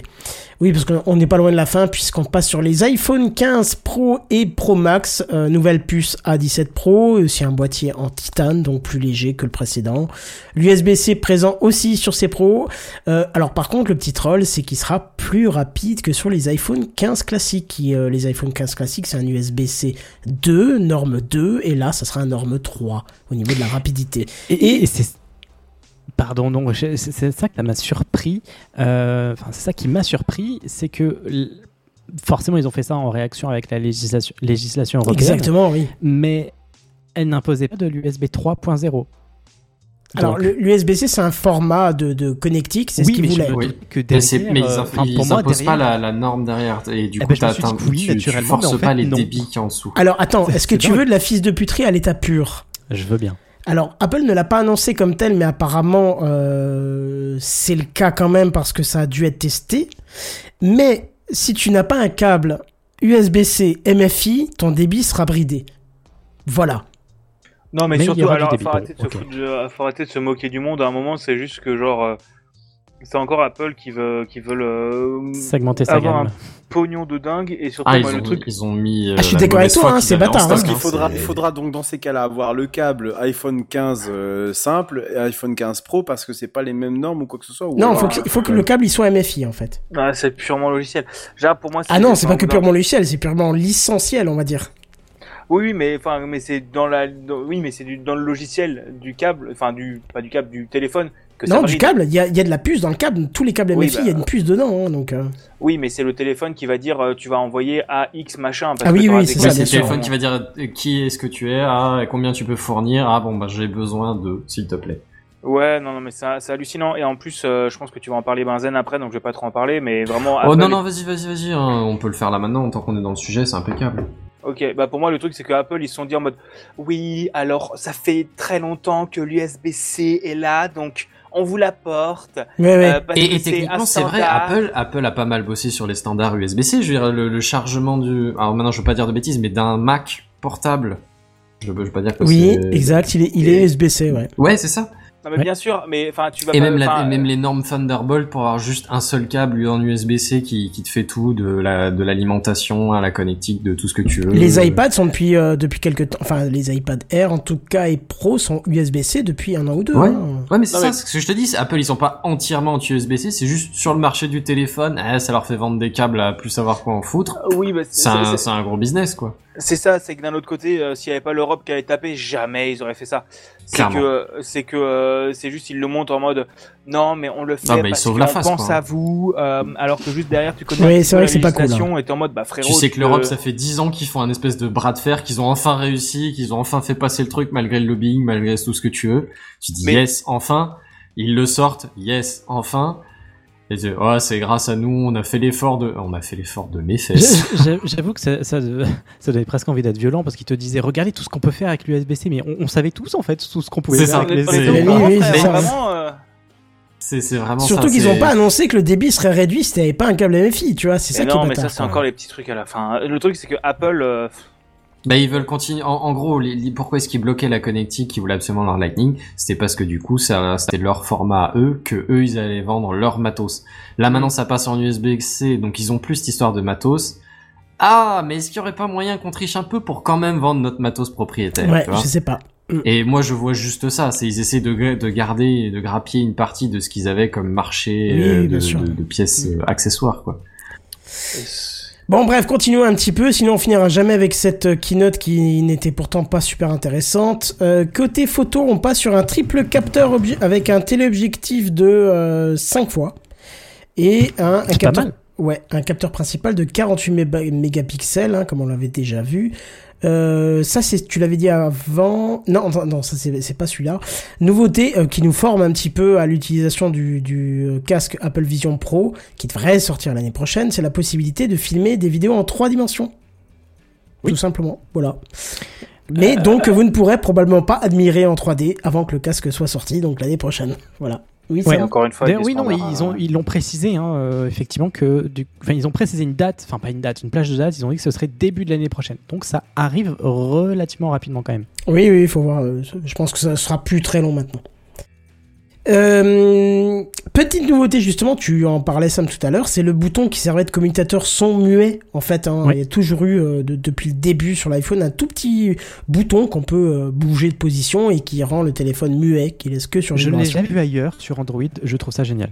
Euh, pff, écoute, moi mon téléphone il est toujours. De faire en- quoi T'as un commutateur, euh, euh, un switch en fait, un, Ouais. ouais. un bouton switch sur la tranche du- de l'iPhone. Tu peux Attends, je te mets même en plein écran, tu peux le montrer bien dans la caméra pour ceux qui nous regardent en vidéo, vas-y. Oui. Euh, pardon. oui, ma caméra. Où est ma caméra C'est pas au point. J'ai pas le point, mais oui, ici t'as un petit, euh, t'as un petit. euh, Attends, je vais essayer de te Un petit montrer. commutateur. Moi, voilà, Ouais, mais moi je suis pas au point, donc ça sert à rien. Voilà, moi je suis au point. Là, t'as un petit commutateur ici que tu Ah oui. euh, bascules de l'un à l'autre. Et que tu as sur certains téléphones euh, Android également. Je Ah, Ouais, ouais, j'en ai déjà vu, ça me choque pas. Je l'avais sur le. OnePlus euh, 5T que j'avais avant de prendre l'iPhone, euh, qui, faisait la même fonction, mais lui il avait trois crans d'arrêt euh, parce que tu avais trois positions de volume. euh, Et t'as pas, t'as pas la troisième, c'en est une avec un retour automatique, tu sais, où t'es obligé de continuer à forcer, y a pas un truc comme ça? Non, non. Non. Moi ça me dit quelque chose. Bon, en tout cas, n- je, je- je suis honnête, hein, moi je m'en sers pas. Il est toujours en mute, mon téléphone. Il est que en vibreur. Pas besoin de sonnerie. Surtout quand t'as une montre, ça te vibre au poignet, donc t'as pas besoin de sonnerie. Mais bref, ce petit bouton là, en fait, il va changer. C'est-à-dire que tu pourras toujours le garder comme commutateur son muet, machin, sauf que ça sera à pression et puis à switch. Mais tu pourras le personnaliser avec quelque chose qui peut être intéressant dans certains cas, euh, c'est les boutons euh, de concentration. Ça c'est un truc qui, euh, moi, m'a quand même beaucoup changé la vie euh, sur les produits Apple. C'est le, le mode de concentration. Tu peux définir en fait des règles euh, complètes euh, de comportement euh, au niveau notification, son, vibration de ton téléphone ou de, ton- de ta tablette ou autre chose, de, de- selon le, le mode que tu mets. Tu vois, moi, Et les modes ils changent tout seul ou il faut les saisir seul ou... alors, tu, tu peux les programmer et les mettre manuellement ou tu peux mettre des règles. Par exemple, moi, j'ai réussi à intégrer un mode Techcraft avec ma domotique, euh, qui d'ailleurs j'ai planté de cet été, donc il faut que je le remette en place. Mais euh, là, c'est de ma faute, hein, c'est pas, la, pas le problème d'Apple. Mais qui me mettait en fait euh, tous mes périphes en, euh, en ne pas déranger, si tu veux, avec plus de notifs sauf les urgences. Hein, genre ta mère qui t'appelle cinq fois de suite, ben tu sonnes quand même, hein, parce que ça peut-être dire qu'il y a un problème, quoi. Mais euh, qui mettait automatiquement le, tous les périphériques en silencieux, pas de vibration, pas de machin, pendant euh, que t'as pas envie de les déranger. Pratique pour Techcraft parce que si t'entends vibrer pendant l'épisode, ça va pas être terrible, hein, tu vois. Ouais, je vois bien, je vois bien. Comme dit cela, j'ai peut-être eu un problème de conflit d'adresse IP. non, non, non, non, je l'explique dans CPQTA, j'ai eu un problème de domotique, et là c'était le coup de gueule contre Apple, justement. Donc euh, va écouter, ça te fera plaisir, Irsla. Bon, allez. Euh... Mais au-delà de ça, pardon, ce bouton il fait pas que euh, commuta- commuter non, entre tu peux tes- mettre plein de trucs modes. dessus. Tu, peux mettre raccourci aussi. Voilà, des actions, euh, des actions rapides, mais des raccourcis. Et là, c'est vrai que les possibilités sont intéressantes, d'autant plus. Ouais, le raccourci, ouais, c'est vrai que c'est énorme parce que euh, pour ceux qui utilisent l'application raccourci, moi j'ai une, pff, au moins une quinzaine, une vingtaine de raccourcis euh, dans mon truc et euh, c'est vrai que c'est pratique. C'est c'est vraiment très très pratique. Je l'exploite pas assez. Euh, a fait une vidéo récemment euh, là-dessus. C'est vrai qu'il faut que, faut que j'explore ce truc. Oui, oui, c'est c'est monumental le raccourci. hein. Foutez-moi ça dans Android, s'il vous plaît. Oui, il y a beaucoup de gens qui se plaignent que ce ne soit pas présent en fait sur Android parce que c'est vraiment Non. un truc. euh, On a ça avec IFTTT ou des trucs comme ça, ou des alternatives annexes, mais euh, enfin. IFTTT qui a un temps de réponse et qui a limitation de, de par heure et machin. Oui, c'est ça. Ouais, voilà. Et les, les trucs en natif, c'est bien, mais c'est de l'open source moche, quoi. Et puis surtout que c'est en externe. Là, c'est en interne, donc tu as des fonctions internes du téléphone qui sont accessibles. C'est ça. Mm. Bref, tout brûlé. Peut-être pas à ce point-là non plus. Va Peut-être pas tout brûler. Bon, euh, tous ces produits seront... Ah, Alors attends, j'ai oublié de te dire que le stockage en monte jusqu'à 1 teraoctet, hein, euh, quand même, on va loin là, pour un tarif allant euh, jusqu'à... Vous êtes bien assis, vous êtes prêts Je vais vous dire combien c'est le plus cher des iPhones Oui. 1979 euros. Nom de Dieu, 2000 balles. C'est ça, 2000 balles le plus cher des iPhones. Mais tu le gardes dans une vitrine, jamais tu l'utilises. Ouais, ouais, c'est un peu ça, quoi. Bref, tous ces nouveaux produits seront disponibles en magasin dès le 22 septembre. Et voilà à peu près pour les nouveautés qui valent le coup d'être citées. Pour ma part, enfin c'est très subjectif. Pour le reste, on était vraiment dans du gros, gros discours sur le projet d'être carbone neutral. Je Excusez-moi, hein, pas je veux dire parlé de la euh. fiction Dame Nature. Mais en fait, voilà, mais ça fait partie de leur projet carbone neutral. J'ai trouvé ça tellement ridicule. C'est vrai qu'ils ont fait une petite fiction où on voit définitivement que le patron d'Apple n'est pas un bon acteur hein, et qu'il ne sait pas faire la mine de quelqu'un d'étonné. Euh, qui ferait mieux de rester patron et pas jouer dans les fictions parce que tu veux en parler peut-être? Non, il n'y a pas grand chose à dire. Euh, voilà. C'est juste que ta réaction me fait rire hier, tu vois. Ah non, mais parce qu'il y avait une, Avant-hier. une, une- il y avait une petite fiction qui a été diffusée avec euh, Dame Nature qui arrive euh, dans un coup de vent dans les bureaux d'Apple où tout le monde se justifie de dire ah mais non on a réduit le carbone sur ça, on a réduit le carbone sur ça, on a réduit le carbone sur ça et qui en fait cloue un petit peu le bec à, à Madame euh, Madame Nature, tu vois c'était c'est d'un ridicule. On dirait tu sais quoi on dirait une fiction pour les enfants de 4 ans à la maternelle pour leur dire tiens Je tu regardes ça et tu vas faire des États-Unis, C'est un peu moins ridicule. Ah ouais, mais Euh, putain, en euh, Ils français. sont mais- plus dans le storytelling ou quelque chose Ouais, comme ça ouais. ou... Je te jure, on dirait le spectacle de fin d'année d'une classe de maternelle supérieure, quoi. C'est, mais vraiment, c'était ça, quoi. Est-ce qu'on en parle de la séquence d'ouverture où on remercie le dieu Apple, grâce à lui on est encore en vie? Euh, On remercie quoi? Ah, souviens oui. pas la séquence d'ouverture, on remercie le dieu Apple, grâce à Ils lui le on est font chaque fois, donc Ah on oui, remarque oui. plus. Ça, ils le font. Ouais, ça, ils le font à chaque fois. Que grâce à Apple, ça a sauvé Bah des moi vies. c'était la première et- que je regardais et que je me suis dit quand même les mecs, euh, bref. Non, ça va. Je trouve qu'ils ont pas trop poussé le curseur. Hein. Ils l'ont déjà poussé beaucoup plus au niveau de la, de la santé. Hein. Et j'ose imaginer que ce sont des vrais témoignages, hein, parce que sinon euh, le, le bad buzz serait énorme. Donc, bon, à la limite. Mais À après, je peux comprendre que véritablement, ça a sauvé des vies. Une montre qui te dit t'es en train de faire un arrêt cardiaque, va vite aux urgences, t'y vas, t'es sauvé. Je pense que oui, ça a dû, ça a dû arriver. Mais bon, après, c'est vrai que le bullshit qu'il y a tout autour, l'aspect commercial, là, c'est, c'est un petit peu énorme, on va pas se le cacher. Bah, c'est comme euh, oh grâce à Bayer Monsanto, j'ai pu euh, arrêter de fumer du glyphosate pour, ça, euh, ouais. et, et découvrir que c'était toxique. ouais, vraiment, euh, bref. Ouais, comme tu dis. Bref, vous en avez pensé quoi de cette... euh, qui- Alors, bigation, tiens, je te pose la question, parce que c'est la première que tu regardes, et j'ai envie de te dire d'avance, t'es mal tombé. C'était vraiment pas la meilleure, quoi. Euh, bah d'un autre côté, j'ai regardé les conférences Google, donc euh, bon, c'est pas forcément mieux. euh... non, au moins les. Faudrait que tu me préviennes pour la prochaine que je regarde avec toi euh, la, la conférence Google. Bah, pour le elle coup, moi, elle elle m'intéressera aussi probablement. Bah voilà, euh, tu nous préviendras, on regardera ensemble. Bah, il est dans 3-4 semaines, mais il y aura des annonces un peu chouettes, je pense, avec la Pixel Watch 2, le. Yes. Pour ne pas la 8, nommer. Euh, etc. Euh, non, non, mais moi j'ai trouvé que c'était bon globalement du gros, euh, du gros euh, racontage sa mère. Hein, je trouve, j'ai Ah, trouvé ultra cringe. euh, La, soi. la, sé- ouais, la séquence d'intro, j'ai trouvé ça ultra cringe. Euh, le, le tout, le truc sur l'écologie, je pense les mecs, Ouais, ils ont poussé le curseur que, très très fort cette fois-ci, ouais. Enfin, d'un autre côté, c'est comme Coca-Cola qui dit ouais, on a réduit, on a, ré- on a, on a enlevé le plastique des océans. Bah ouais, mais pourquoi il y a du plastique dans les océans? Parce que vous faites des bouteilles en plastique, quoi. C'est genre, euh, c'est genre, je trouve ça un peu, un peu moyen.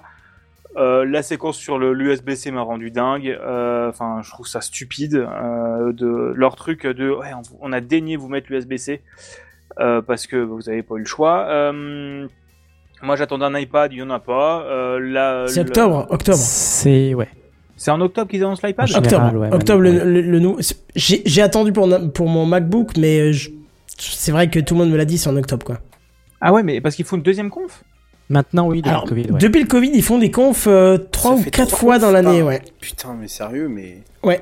ouais, Ok, ouais. et bah, toujours aussi et vide, vide comme. Non, euh, non, non, non, non, non, non. Les autres étaient vraiment. euh, Enfin, celle d'avant, il y avait beaucoup de choses qui étaient intéressantes, mais il y avait un peu de vide. Ouais. Mais celle-là était particulièrement vide de de- d'intérêt. quoi. Ouais, il y avait pas grand chose d'intéressant, en sachant que moi pour l'iPhone, je suis pas intéressé par les dernières features. Euh, la montre, euh, je suis pas client chez Apple parce que, euh, enfin même le double tap, comme tu dis, bon Sam ça existait déjà, et je trouve que c'est chouette, mais euh, faire une séquence de 10 minutes dessus, euh, Ouais, c'était abusé, ouais. c'est un peu long. Euh, les transitions sont jolies. On va Ah, dire ça. la- les la transitions réalisation- le positif. Non, mais la réalisation, Non, mais elle est top, ouais, hein, c'est- ça. Non, mais c'est léché, c'est léché. Ceci dit, c'est- ça c'est fait partie en vrai, hein, la réal. Comme, euh, comme je disais, euh, hein. c'est comme un peu l'arcade. Euh, Apple Arcade, Apple TV, au moins ils font des vrais décors. Ouais, je, je- je te l'ai dit ou pas Tu vas regarder un film en fait. Hein. T'as regardé un film de, bout en bout, quoi. Oui, c'est- préféré alors- regarder les feux de l'amour, quoi. Mais manque de. Non, mais vraiment, t'es mal tombé parce qu'il y a eu des confs Apple où, où- qu'on l'a regardé avec Sam euh, et on l'était, et même avec un trip d'ailleurs, et où on l'était à la fin, on se dit, waouh, putain, c'était trop bien et machin. Et là, Ouais, non, là, non, non. mais quoi. le, La le truc, c'est que... WWDC était vachement meilleure. Ah oui, elle était meilleure, Ouais, alors qu'il y enfin, avait pourtant beaucoup de vide. Une heure et demie. Non, mais après une heure et demie, quand même, d'emoji et de, je sais, d'emoji caca. Oui, je sais. Oui, oui, il y avait quelle pas- C'était pas quoi. non plus monumental cette année, on est d'accord. non, mais Je suis mais- désolé. euh, Il a quand même attendu la fin avant d'annoncer son, euh, son, son casque de réalité virtuelle. On va pas te le dire dès le début, il faut, faut tenir en haleine. Ouais, bien sûr, mais je trouve que, enfin, tu vois, le- moi, ce qui m'a intéressé, c'était le côté. euh, Enfin, après, moi, comme dit, j'ai j'ai pas une dent contre Apple, j'ai une dent contre leur politique d'exclusivité et de on fait ce qu'on veut et de toute façon, les gens euh, achèteront et on sait, on segmente le marché. On en avait parlé. Moi, c'est euh, c'est dans mon dans mon métier, donc dans le jeu vidéo, je trouve que Apple ce sont des méchantes personnes, pour rester poli, euh, pour rien que pour le côté de ils respectent pas les standards. Et donc c'est pour ça qu'il y a pas beaucoup de jeux qui sortent sur Apple parce que Apple ne respecte pas les standards parce qu'ils en ont rien à faire et ils disent ouais mais si vous voulez sortir sur Apple on vous on vous met des trucs oui mais sauf que vos trucs sont pourris euh, et moins bien que les trucs qui sont sortis il y a 15 ans et que tout le monde supporte. Vous pouvez pas genre supporter la norme que tout le monde supporte. Et euh, enfin bref j'ai un problème avec, avec Apple sur certains points.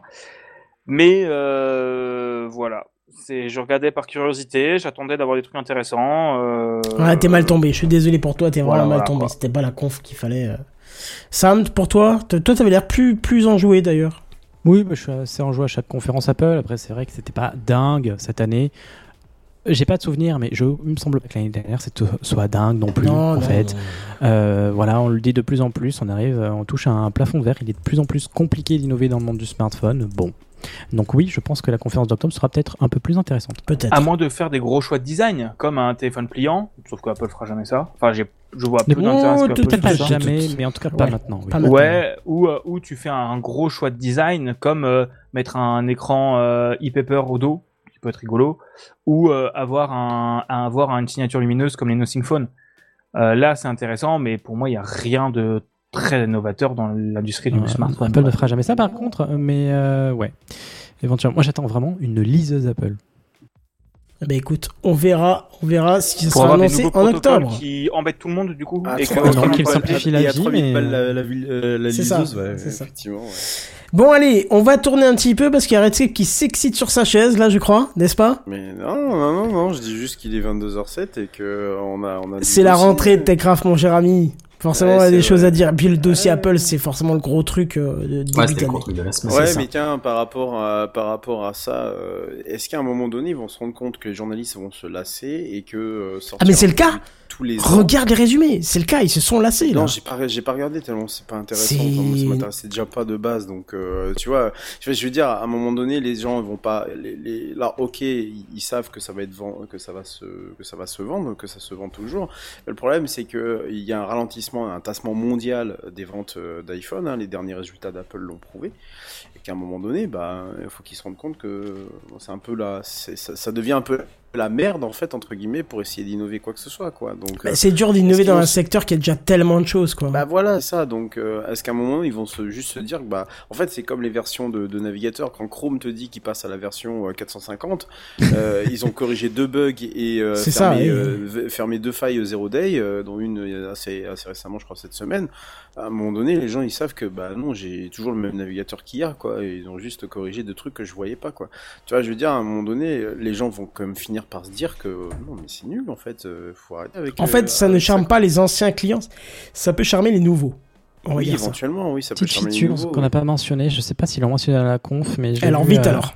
Pardon, euh, ils ont mis à jour, mis à jour en passant le firmware des AirPods Pro, en tout cas. Je, c'est les- ceux que j'ai. Ah, les mais je l'ai pas deux. vu passer ce truc-là, je l'ai vu Je dans l'ai un pas des vu passer, résumés. mais je l'ai euh, expérimenté. Effectivement, j'ai mis à jour sur la dernière version d'iOS et euh, effectivement, ils te le disent. Euh, de, de ce que j'ai remarqué en tout cas comme nouveauté, c'est que tu peux mute dans un appel maintenant en cliquant sur ton AirPods et en double cliquant pour raccrocher cette fois-ci. Plutôt pratique. Voilà. c'est tout. Ouais, ok. Moi, j'ai hâte de voir le- le- les fameux systèmes d'isolement euh, plus, plus particuliers qu'avant, parce que l'isolement de la voix marche déjà tellement bien sur. Ouais, je sais pas si c'est sur les AirPods d'ancienne génération comme les miens, mais euh, ouais, ils ont fait quelques modifs aussi sur Moi, j'ai les. Pro 2, donc on verra bien. euh, On verra bien. Allez, bref, on va changer un petit peu de news. Sam, tu ne quittes pas le micro puisque c'est à toi, Ouais. puisque c'est l'IA d'Adobe. Sam. Ouais, je vous en avais parlé la- lors de la saison précédente. Euh, Adobe, l'éditeur de Photoshop, Illustrator et Express notamment, euh, proposait son IA via ce qu'ils appelaient Firefly depuis un navigateur ou depuis les, les applications en bêta euh, d'Adobe. Je crois. Ah, c'était que- aussi Firefly à l'intérieur des logiciels? Bah, en tout cas, c'est l'IA. Je sais pas. J'ai peut-être fait une confusion, mais en tout cas, effectivement, bon, en tout cas, l'IA d'Adobe, c'était la, no- la nouveauté. Effectivement, sur Firefly, c'était un moyen depuis le navigateur, sans avoir d'application, euh, et gratuitement d'accéder à l'IA euh, d'Adobe en version bêta. On s'était d'ailleurs tous inscrits, je crois ici, ou quasiment tous inscrits à la, au programme euh, pour pour tester ça. Et donc depuis hier, mercredi 13 septembre, Adobe a lancé la sortie de la bêta de Firefly, euh, mais vraiment la, sortie donc en version stable finalement. Euh, et donc rappelons que ce service IA était disponible en bêta depuis il y a seulement 6 mois. Donc ils ont mis que 6 mois à leur programme de bêta et maintenant ils ont lancé le, truc euh, à balle. Donc désormais, les dernières versions stables de Photoshop, Illustrator et Express que je citais précédemment intègrent bien l'IA d'Adobe. Firefly est toujours ouvert d'ailleurs sur le web, gratuitement pour tous, plus besoin de faire partie du programme bêta. Et pour les débutants qui souhaiteraient créer du contenu simplement depuis leur navigateur, désormais euh, eh bien vous, pouvez pardon, accéder à, Firefly depuis, euh, depuis ça. Euh, désormais, il est capable aussi de parler en français, cette IA, dans, les, dans les applications Adobe, et vous permet donc de générer du contenu directement depuis, par exemple, Photoshop. Euh, Il y a euh, toutefois Adobe qui a mis en place un système de crédit euh, qui n'était pas présent dans la bêta, euh, qui nous rend plus prioritaire, enfin moins prioritaire si on souhaite utiliser l'IA et qu'on a épuisé tous nos jetons qui nous ont euh, accordés. Euh, bien entendu, Allez, si on bâtard. souhaite toujours profiter de vitesse, euh, de meilleure vitesse euh, de rendu au-delà de notre crédit, on peut acheter des jetons supplémentaires. Euh, et pour entrer dans le détail, un crédit nous, allons, nous alloue une génération d'IA euh, via l'IA pour une image de 2000 par 2000 pixels. Voilà, ça, ça épuise un crédit. Euh, donc, je ne sais pas, j'ai- pas trouvé l'info de savoir si, si tu génères une image plus petite que ça, ça te bouffe une totalité de crédit ou pas. Parce qu'en général, on va pas traiter une zone aussi, aussi dense, je sais pas. Euh, et euh, selon notre abonnement euh, à Adobe que, l'on a, on disposera entre 25 et 1000 crédits par mois. Donc 25, c'est un peu chiche, hein, ça, peut aller vite. Concernant le droit d'auteur, on avait vu qu'Adobe avait tâché de faire les choses bien là-dessus, pour aussi éviter les, les dérives potentielles. Euh, eh bien, ils travaillent toujours dessus euh, pour, le respect des auteurs. Euh, ils intègrent d'ailleurs depuis peu une mention qui indique si au moins un élément a été généré à partir d'un outil ou un algorithme d'IA dans les métadonnées du fichier que l'on exporte, à partir de Photoshop par exemple, si on, l'a modifié. Ainsi que le modèle utilisé. Pour le moment, c'est Firefly, donc peut-être qu'ils vont utiliser d'autres modèles d'IA. Les personnes, elles, qui créent du contenu qui alimente la base de Firefly, euh, parce que je sais plus, c'est euh, c'est Stock, peut-être, qu'ils utilisent enfin, leur base de données. Euh, non, c'est même des, des gens qui veulent bien euh, l'alimenter, des, des, Ok. des Bon, créateurs. bah, bah voilà, donc tous ces créateurs, tous ceux qui apportent, qui contribuent à alimenter la base d'IA, percevront une prime annuelle de la part d'Adobe. Euh, donc plutôt pas mal. Je sais pas si c'est pas les premiers à le faire. Ça m'étonnerait pas en tout cas. Si, si, c'est les premiers. Bon, ben voilà, je, je trouve ça louable. Euh, bon, tout ça c'est bien beau, mais il y a un mais. En plus des crédits, il y a un mais, c'est que euh, l'installation des crédits par Adobe ne semble pas suffisant euh, pour compenser ces coûts, puisqu'il y a une augmentation du tarif des abonnements qui nous sera prochainement annoncée à tous ceux, euh, enfin nous qui sommes, qui sommes abonnés. On sait toutefois qu'aux États-Unis, l'abonnement complet passera de 55 à 60 dollars et l'abonnement mono application de 21 à 23 dollars. Par contre, l'abonnement qui combine Photoshop et Lightroom ainsi que les formules d'éducation, eux, ne sont pas concernés par l'augmentation. Ah, c'est bien ça. Voilà, je sais que ça te concerne, c'est pour ça que je l'ai mis. Exactement. Mais, euh, mais voilà. Bon, ben, j'espère que je vais pas épuiser rapidement tous mes, tous mes crédits parce que j'utilisais euh, pas mal les, les IA sur la version bêta. Euh, mais en tout cas, je suis étonné que ce soit déjà disponible en, en version stable. Euh, mais on voit effectivement rapidement, ils ont euh, mis le français et tout euh, accessible dans les, dans les bêtas. Donc je trouve qu'ils ont fait quand même du bon travail. Puis elle est essaient très très efficace cette IA. C'est vraiment, pas- c'est vraiment pas mal. Ouais. Voilà, c'est pour moi. Ok. Est-ce que vous avez des, des remarques, des questions? Non, moi je suis, je suis, euh, je suis utilisateur un petit peu de cette IA de, de Adobe et je suis vraiment sur le sur le cul, hein, on, va, on va- on va dire les termes, hein, parce Ouais. que euh, quand tu demandes de générer un truc, il le génère. Mais bah d'ailleurs mon podcast CPQTA était en train, euh, le- logo, à part le texte qui est à l'intérieur que j'ai fait à la main, mais euh, l'image du cœur enflammé là, euh, j'ai fait des tests avec plein d'IA, il y a jamais rien qui me plaisait. J'ai fait, euh, je crois, deux tests avec euh, Adobe Beta euh, machin, et ça m'a donné celui qui est devenu le logo. Donc pour te dire à quel point c'est euh, plutôt efficace. quoi. Mais c'est vrai que j'ai pensé en écrivant ma news, j'ai jamais testé sur euh, Illustrator, mais peut-être qu'on peut créer des de, Alors de sur Illustrator, il n'y a pas encore de, enfin en tout cas je l'ai pas vu. Si si. je- je- Ah bon Merci que tu m'as écouté. Ah, Euh, je si, t'ai dit que je m'attendais une seconde. Pardon. Mais si si, elle est disponible, donc j'ai pas testé sur Illustrator, mais ça peut être intéressant pour créer de Ah. vrais logos. Faut que j'essaye parce que c'est l'outil que j'utilise le plus avec InDesign euh, de, de chez Adobe. euh, Donc, euh, Ouais. Voilà, bref, c'est tout pour, euh, pour Adobe. Je vais passer la parole à notre ami Benzen qui va peut-être nous faire une salade, non? Ah, la salade. Nouvelle saison, même formule, on ne change pas une salade, salade. qui gagne. oui, bien sûr. Euh, oui, oui, je vais vous parler de deux trois petits sujets. Alors, euh, ça va aller assez vite, hein, pour être honnête. euh, et de toute façon, on est pressé de, lever les yeux au ciel et de regarder les étoiles. Enfin, je sais plus que- quelle est la catchphrase. Je suis un peu rouillé, mais mais mais on va y retourner. Euh, ouais, du coup, pour parler vite, bon, on a déjà évoqué un peu la, nouveauté chez Apple, la, révolution technologique. Hein, euh, ça y est, l'iPhone euh, se branche en USB-C avec les quelques éventuelles contraintes euh, que, que- nous a évoqué le chef. Mais, mais reste que, ben, après en avoir parlé pendant des années, après avoir suivi le bras de fer un peu, moi je suis content de voir que ça aboutit au final, tu vois. Euh, franchement, Totalement je- d'accord je, avec toi, Je considère juste ça comme une, ouais, c'est un petit pas, mais c'est c'est une victoire. Tu vois, c'est un petit Ah oui, mais pas chèrement arraché, mais mais c'est une victoire quand même, quoi. Ah bah clairement, quand tu vois que tu peux tout brancher après sur ton périphérique, oui. Bah, c'est ouais. ça, c'est ça. Euh, et du coup, parlant de ces, de ces ports USB-C, je vais quand même au passage vous, vous, vous annoncer une petite nouveauté aussi, euh, qui sort, euh, qui a été présentée début de semaine, quelque chose comme ça.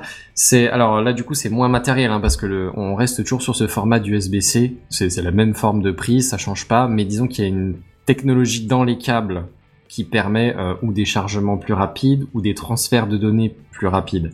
Et en l'occurrence là c'est ce qui nous intéresse avec la, le standard Thunderbolt 5 qui est la suite du Thunderbolt 4. 4. Oh, Bravo mal. c'est incroyable. Putain, ouais. on serait pas loin de bosser dans la tech, qu'on serait. Ah, euh, hein non, non, non, là, Alors. ça, sent, ça sent des années d'expertise, ça. ouais, c'est donc Thunderbolt 5. Euh, il est pas encore sorti, hein, mais donc euh, vous le retrouverez pas dans vos câbles, euh, dans vos meilleures euh, librairies et autres marchands de journaux. Mais, euh, mais disons que vous allez retrouver dans ce débit actuellement euh, prévu, théorique, des débits qui passent de, euh, pour la norme 4, donc euh, 40 gigabits seconde. Ah, C'était déjà à peu près les débits de la norme 3, mais, euh, mais voilà. Euh, mais là sur le 5, on promet du 80 gigabits par seconde de vitesse de transfert dans les deux sens. Et je vous Euh, disais quoi tout à l'heure? Ouais, peut-être que du wireless pour le transfert bon, peut-être pas tout de suite en fait. Ouais, ouais, c'est compliqué.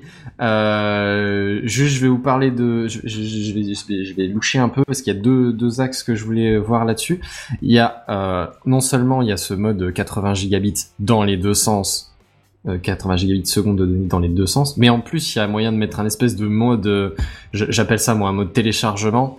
Euh, où, où en gros tu forces, tu, tu triples, tu, tu fais du 3 pour 1. Si, euh, 3 pour 1, oui. Du 3 En- pour en- 1.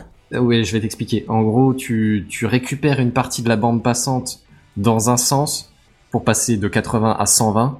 Gigabits seconde. Et du coup, de l'autre sens, euh, tu, tu n'as plus que 40 gigabits de seconde de transfert. Je t'avouerai que je sais pas exactement comment c'est foutu, si ce n'est que j'imagine que c'est un peu branlé comme une, une espèce de fréquence d'horloge comme avant euh, le- la film quand on avait le, le- les câbles coaxiaux au cuivre. La DSL Ouais, c'est ça. Et que, enfin, la DSL, le, le DSL, je sais plus comment ça s'appelait, le- voilà, mais, mais les différentes euh, normes, où en gros, juste euh, le, le câble cuivre, on peut envoyer un signal que dans un sens à la fois. Et du coup, on a, on a loué plus de, temps au passage dans un sens que dans l'autre. Euh, honnêtement, ça m'a pas l'air complètement con, je veux dire, parce que si on parle d'avoir un besoin d'un gros débit de données, c'est quand même souvent dans un sens. Euh, que ce soit pour euh, télé- Carrément. récupérer les données d'un vider un disque dur, tu vois, ou même vider les, les photos d'un- téléphone, peut-être d'un iPhone, allez savoir. Euh, ouais, non, les, les, les fions sont gratuits aujourd'hui. Euh, ou même dans, dans une autre utilisation, et c'est là qu'on rejoint un peu l'autre truc, c'est que cette norme euh, Thunderbolt, elle n'est pas limitée à des transferts de données euh, dans, dans une utilisation classique euh, de, de, de lecture d'un disque dur.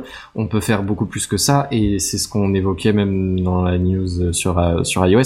C'est ce que tu peux faire par exemple un iPad ou un iMac, je veux pas dire de bêtises sur, les, terminologies de, matos, mais oui, ça marche dans, plein d'autres matos, hein, des, PC portables Windows et ce genre de choses aussi, où tu peux avoir juste un port USB-C, donc euh, en technologie Thunderbolt, qui te sert à te connecter, par exemple un PC portable euh, sur un socle, sur une base, qui du coup est connecté sur deux ou trois ordi, euh, deux ou trois écrans, pardon, euh, des, des, des, périphériques en veux-tu voilà, des tab tablettes, clavier, souris, enfin, tablette graphique je veux dire, clavier, souris, système de son, enfin tout ce que tu veux. Et du coup, ça devient ton seul connecteur. Moi, c'est par exemple ce que j'ai au travail. Je sais pas ce que vous avez vous, mais moi, du coup, j'ai que un port USB à brancher et euh, ça y est, l'ordi il tourne, il est connecté au réseau, il, branche les, les deux écrans euh, en Full HD. Mais voilà qu'on arrive du coup sur ces nouveaux débits qui nous permettraient euh, des, des choses un peu folles, comme par exemple euh, trois écrans en 4K. Alors je sais pas qui a besoin de trois écrans en 4K et en 144 Hz. Je veux dire, même du, du montage vidéo, est-ce que Bah, vraiment t'as besoin d'en arriver là? Mais Ça euh, peut être pas mal. Alors, je, je sais pas si tu le dis, mais j'ai vu passer euh, une news concernant ce Thunderbolt 5. vas-y, vas-y. Et j'ai vu qu'on pouvait gérer même des écrans en 540 Hz. Et- Comment Oui. Oui, alors par contre là, c'est- Excuse-moi. c'est vite. J'allais, j'allais y aller en, je vois pas l'intérêt, mais oui. Oui, Oui, mais il faut arrêter de vouloir non, rattraper les ça. photons, là. Franchement. C'est-à-dire euh, que déjà trois écrans 4K, très bien, un, un écran 4K et 144 Hz, enfin les, les trois en 4K et en 144 Hz, je, bah, je- ouais, ok, ça, ça fait beaucoup de pixels, quoi. Est-ce que vraiment tu vas les utiliser? Euh, Oui, bien sûr, 4K est pas la, la définition maximum. On peut gérer des moniteurs en 8K. Alors, je sais maintenant pas si ça va jusqu'à 3, mais du coup, c'est limité à 60 Hz, ou si c'est 2. Enfin, je, j'ai pas les, les, tests de tout ce qui marche et de tout ce qui marche pas. Mais effectivement, le support de rafraîchissement euh, de, de la fréquence de 540 Hz, mais je, enfin, je vois pas. Je- déjà, il faut avoir un écran de Je 540 vois pas Hz. L'intérêt. Et honnêtement, je pense pas que ça se trouve euh, dans les shops euh, locales, quoi. Mais euh, où est-ce que tu utilises pas ça, ça, Comment est-ce que tu utilises ça? C'est ça. Je, je, je vois pas. Je, je, je vois On pas est d'accord que ce qui demande à peu près le plus de puissance euh, d'écran, de machine et tout, c'est le montage cinéma. Je vois pas ce qui demande le plus. Enfin, Ouais, mais à quel moment Même t'as là, même tu un fais pas ralenti, ça, tu quoi. passerais en vitesse accélérée, enfin 540 Hz. Non, quoi. stop, quoi. 540 Hz, quoi. C'est-à-dire que je veux bien que tu fasses plus que 24 images par seconde, mais de 24 images à 540, il y a Mais ton œil, il fait une crise d'épilepsie. C'est ce que te finir dire. Par euh, papillonner, quoi, tellement il. Mais je te, le- ça. À je te le quelle dis, ton déjà, œil, ton œil arrive à voir la différence en fait? Moi, C'est je pense juste que c'est pour faire des images subliminales, tu vois.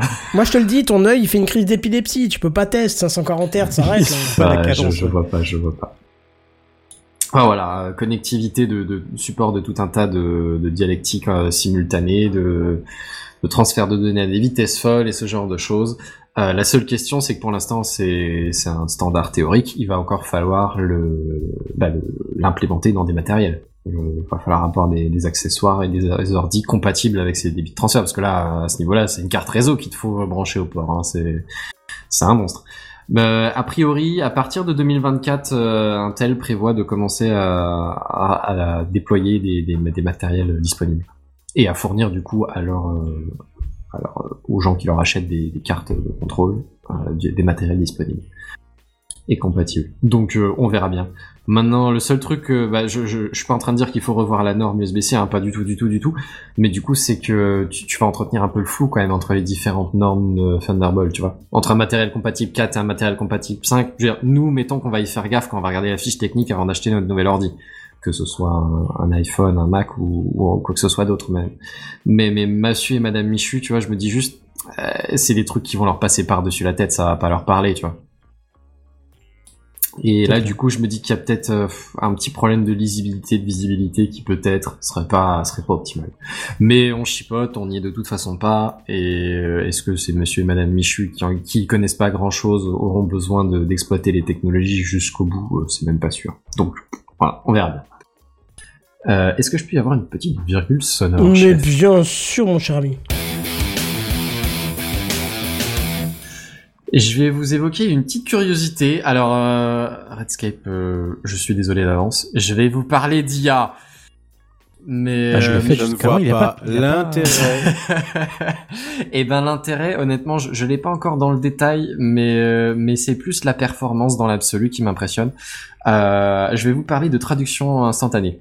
Alors c'est c'est peut-être un concept qu'on a déjà qu'on a déjà évoqué, notamment dans Techcraft, hein, mais que vous avez peut-être déjà vu passer sur la toile. Maintenant, des logiciels qui te permettent non seulement de traduire un texte en instantané, euh, tu sais, voice, voice, to, voice to speech, non, voice, euh, voice to text, enfin voilà, un truc qui écoute et qui euh, traduit en texte. Speech to euh, text. euh, Speech to text, merci Sam. Euh, je suis rouillé, hein, c'est la rentrée. Boum. Euh, ouais, c'est ça.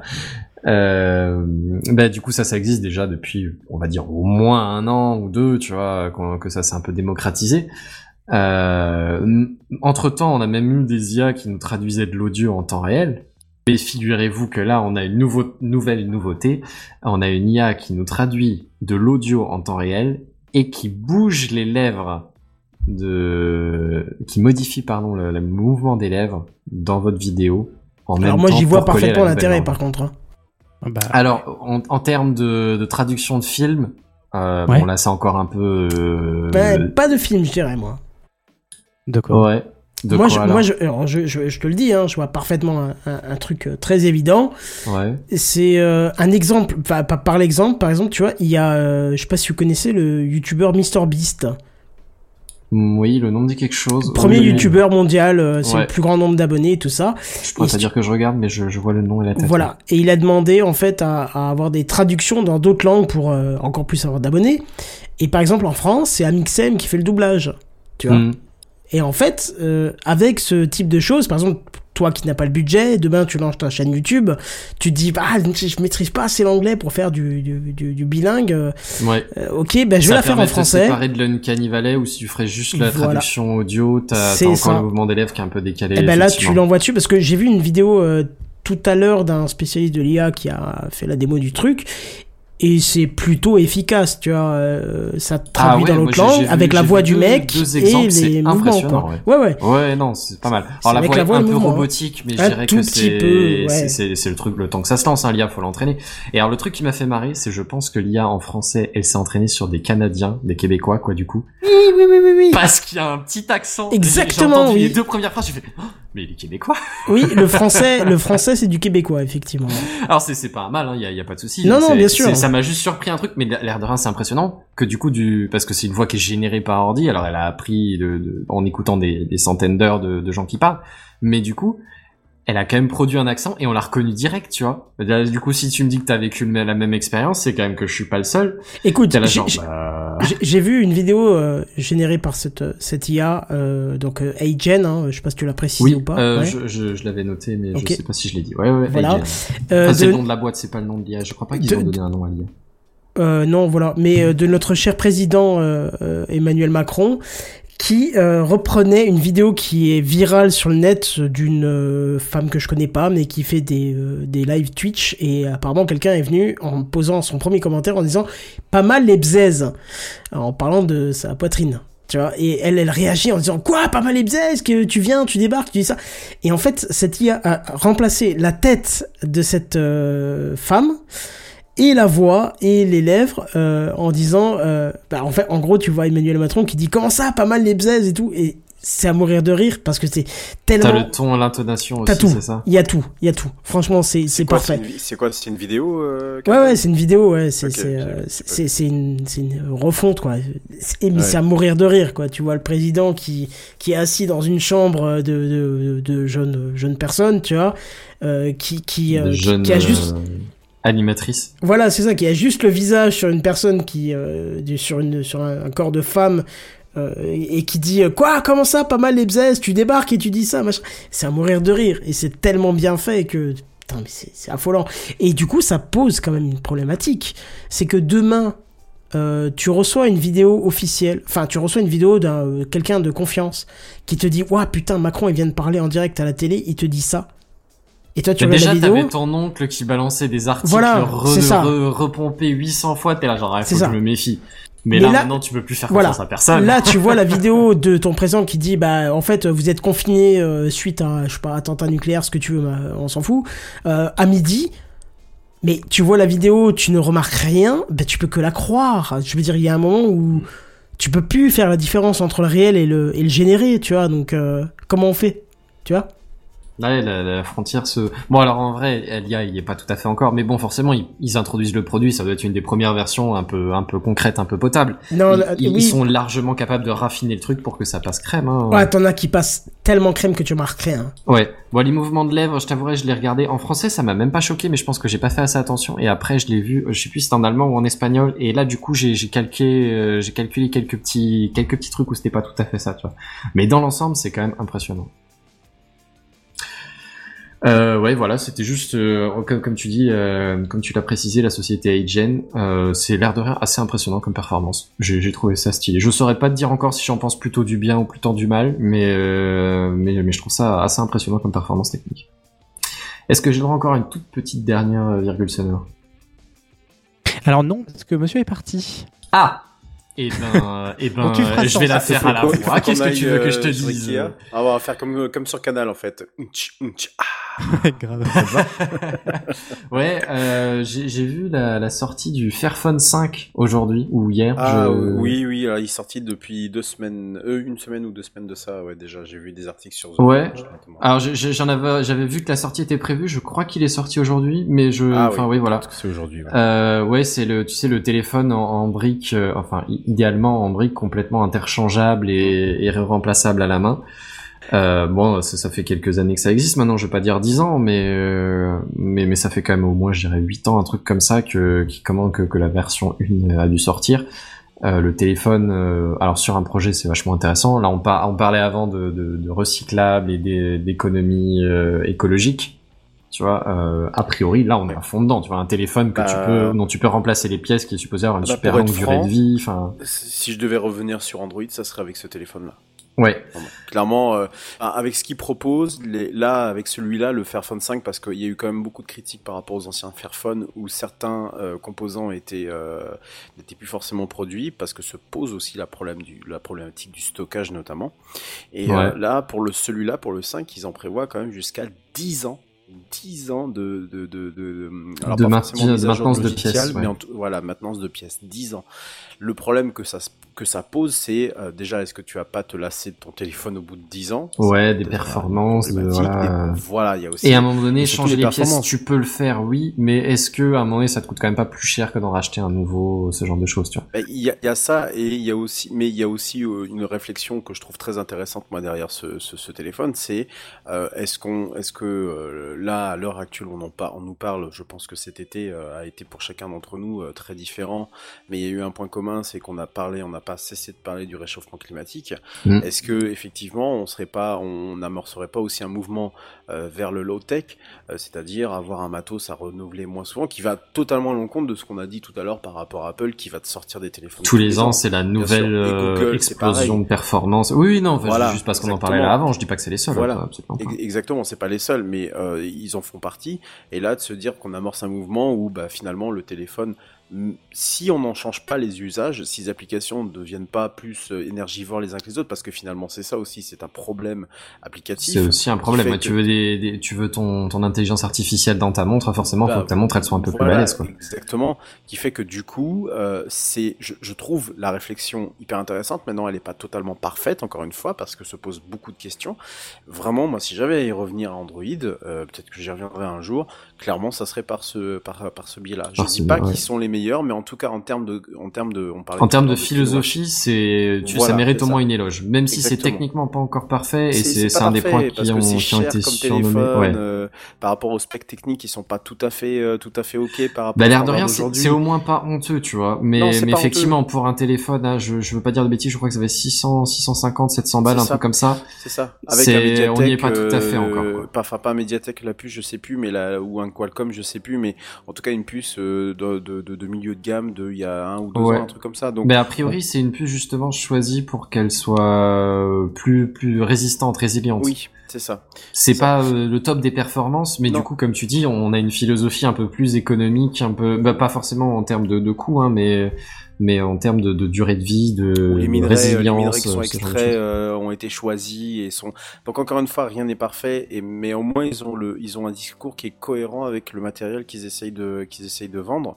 Et, Ouais. ce- en, en- et en cela, effectivement, euh, ne serait-ce que de travailler avec des, des acteurs du monde euh, libre et open source, que ça pour les OS notamment, que ça soit avec la fondation I ou avec euh, avec d'autres comme euh, j'ai oublié le nom, euh, euh, celui qui faisait Cy- Cyanogen Mode, euh, c'est devenu Lineage, voilà, Lineage OS ou ce genre Ah, de je choses. saurais plus dire maintenant, mais je, Euh, je vois de quoi tu parles. ouais. Je, je trouve que je trouve qu'il y a vraiment une réflexion très intéressante, mal mis en avant dans l'industrie parce que on va plutôt aller voir le téléphone pliable de Samsung qui va se casser, qui va se casser inévitablement deux ans plus tard, au Mm. lieu d'aller voir des actions qui vont dans le sens de dans, dans le sens. Encore une fois, c'est pas c'est pas parfait, mais je trouve que l'industrie devrait ça vraiment, bon sens, ouais. vraiment s'en s'en inspirer pour essayer de faire quelque chose de plus résilient, clairement.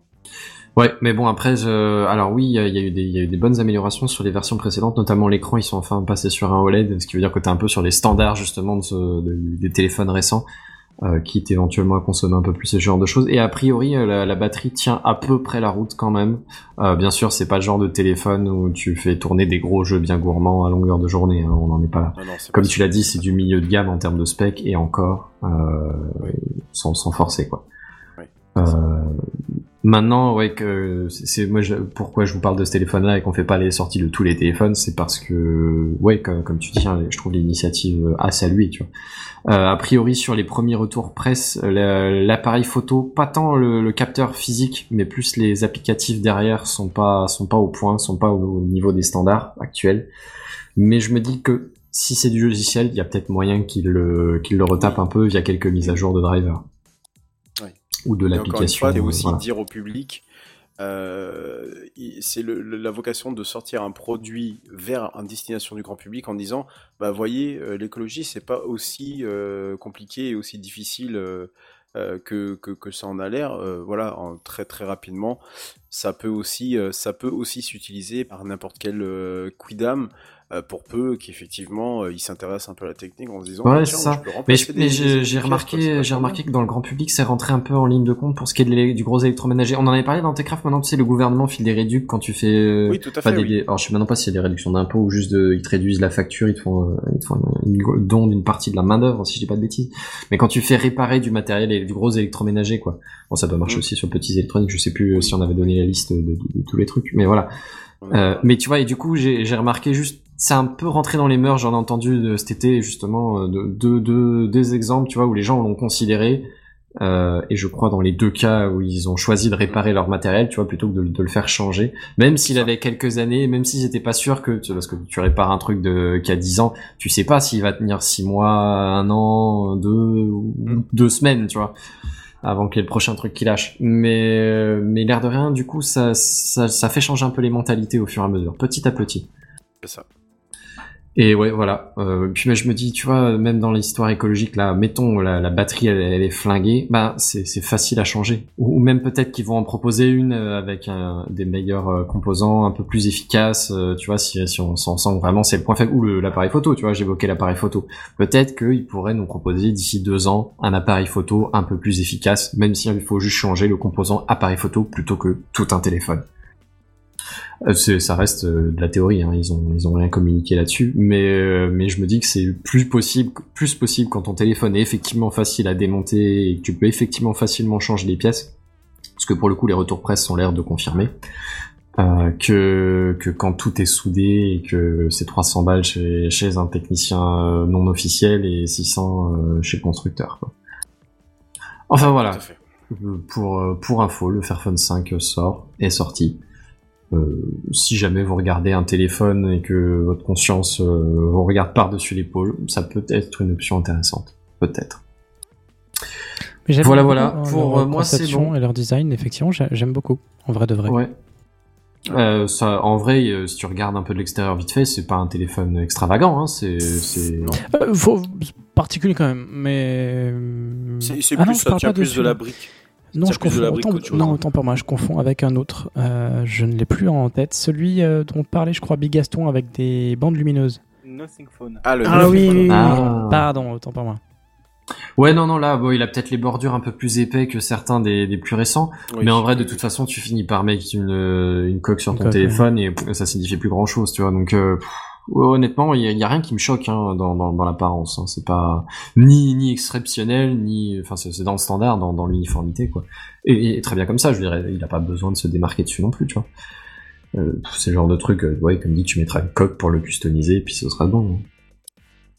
Voilà, voilà. Euh, c'est tout pour moi. Euh, Big Gaston, est-ce que tu nous mettrais pas un peu de baume au cœur je, je sens que t'as un sujet sympa à nous Ah évoquer. là, ça va être le fun, vous allez voir.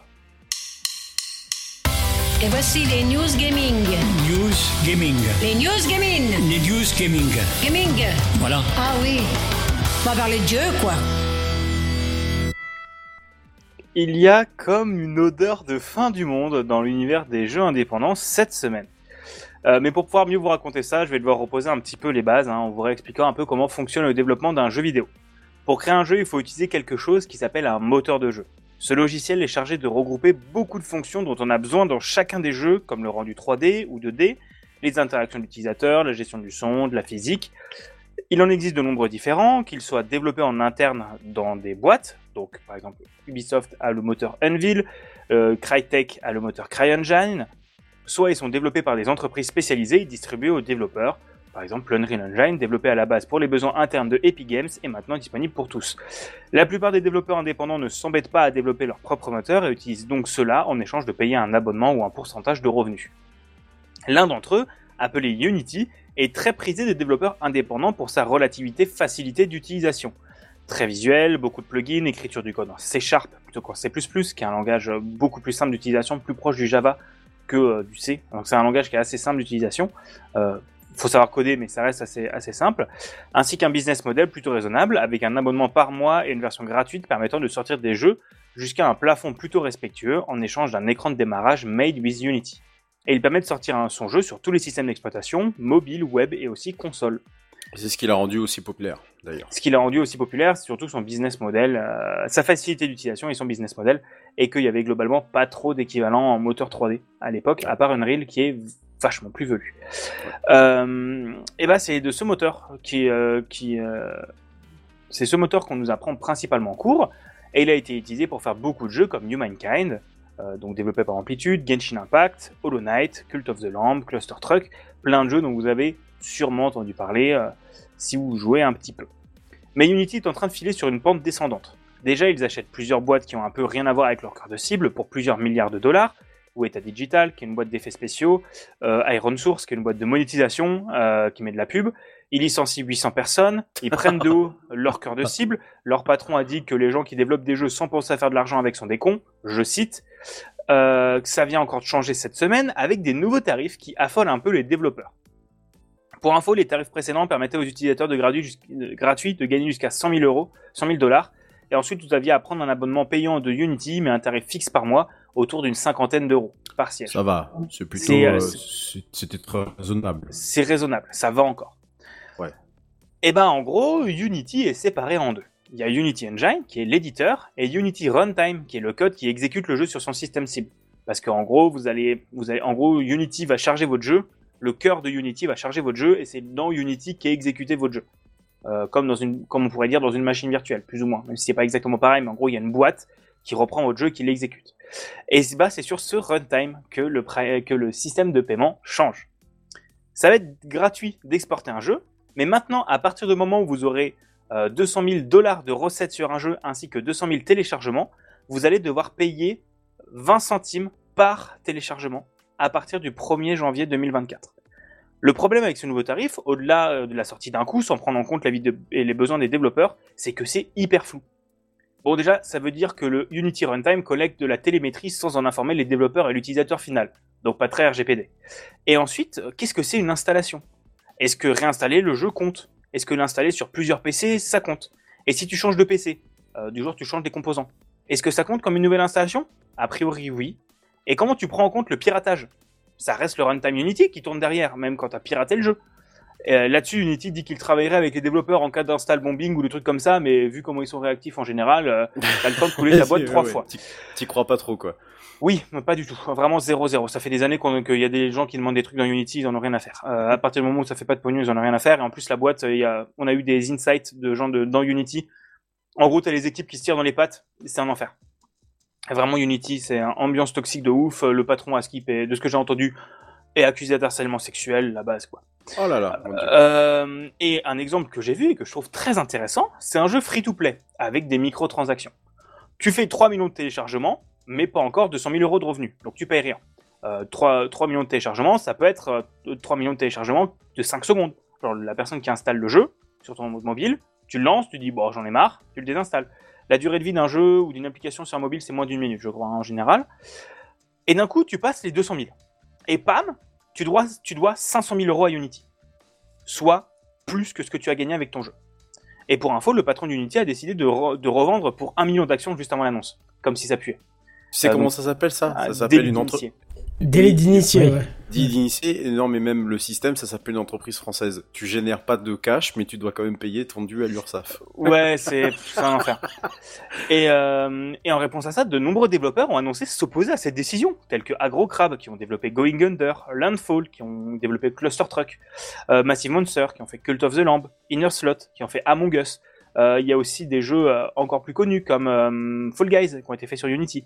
Ah oui. Donc Devolver des gros noms, Team. en plus. Ouais, des grosses têtes, quoi. Mais Hollow Knight, Hollow Knight, c'est fait sur Unity. Un des jeux qui a le plus marché ces dernières années, c'est Hollow Knight. Et enfin, c'est pas un des jeux qui a le plus marqué, mais c'est un gros jeu indépendant qui est très attendu et qui a été fait sur Unity. Unity, c'est un, c'est une usine à gaz. Il y a plein de problèmes, mais de notre côté, c'est très pratique. Euh, et Devolver Digital, qui est un éditeur, donc en gros, c'est ceux qui filent du pognon euh, aux développeurs pour qu'ils fassent leur jeu en échange d'une commission et gérant le marketing, les, relations, etc. Bah, ils ont dit, euh, ils ont fait un tweet en mode, bah maintenant c'est très important d'inclure sur quel moteur vous comptez travailler dans votre pitch. Euh, donc quand un des plus gros éditeurs indépendants qui ont quand même édité Hotline Miami, donc des gros noms du jeu indépendant, bah ça pue un peu quoi. Et surtout, ce nombre soulève plein de questions. Est-ce que les téléchargements sur le Game Pass y comptent? Parce que les gros du revenu maintenant passent par le Game Pass et que euh, le principe du Game Pass, du Game Pass, c'est que tu fais un deal avec Microsoft. Microsoft te dit, on te file un million d'euros, quel que soit le nombre d'installations que tu fais. Et euh, c'est pas un million d'euros, c'est plus genre 200 ou 300 000. Donc 200 ou 300 000 te passe déjà le, revenu, parce que techniquement c'est de l'argent qui rentre pour ta boîte, pour ton jeu.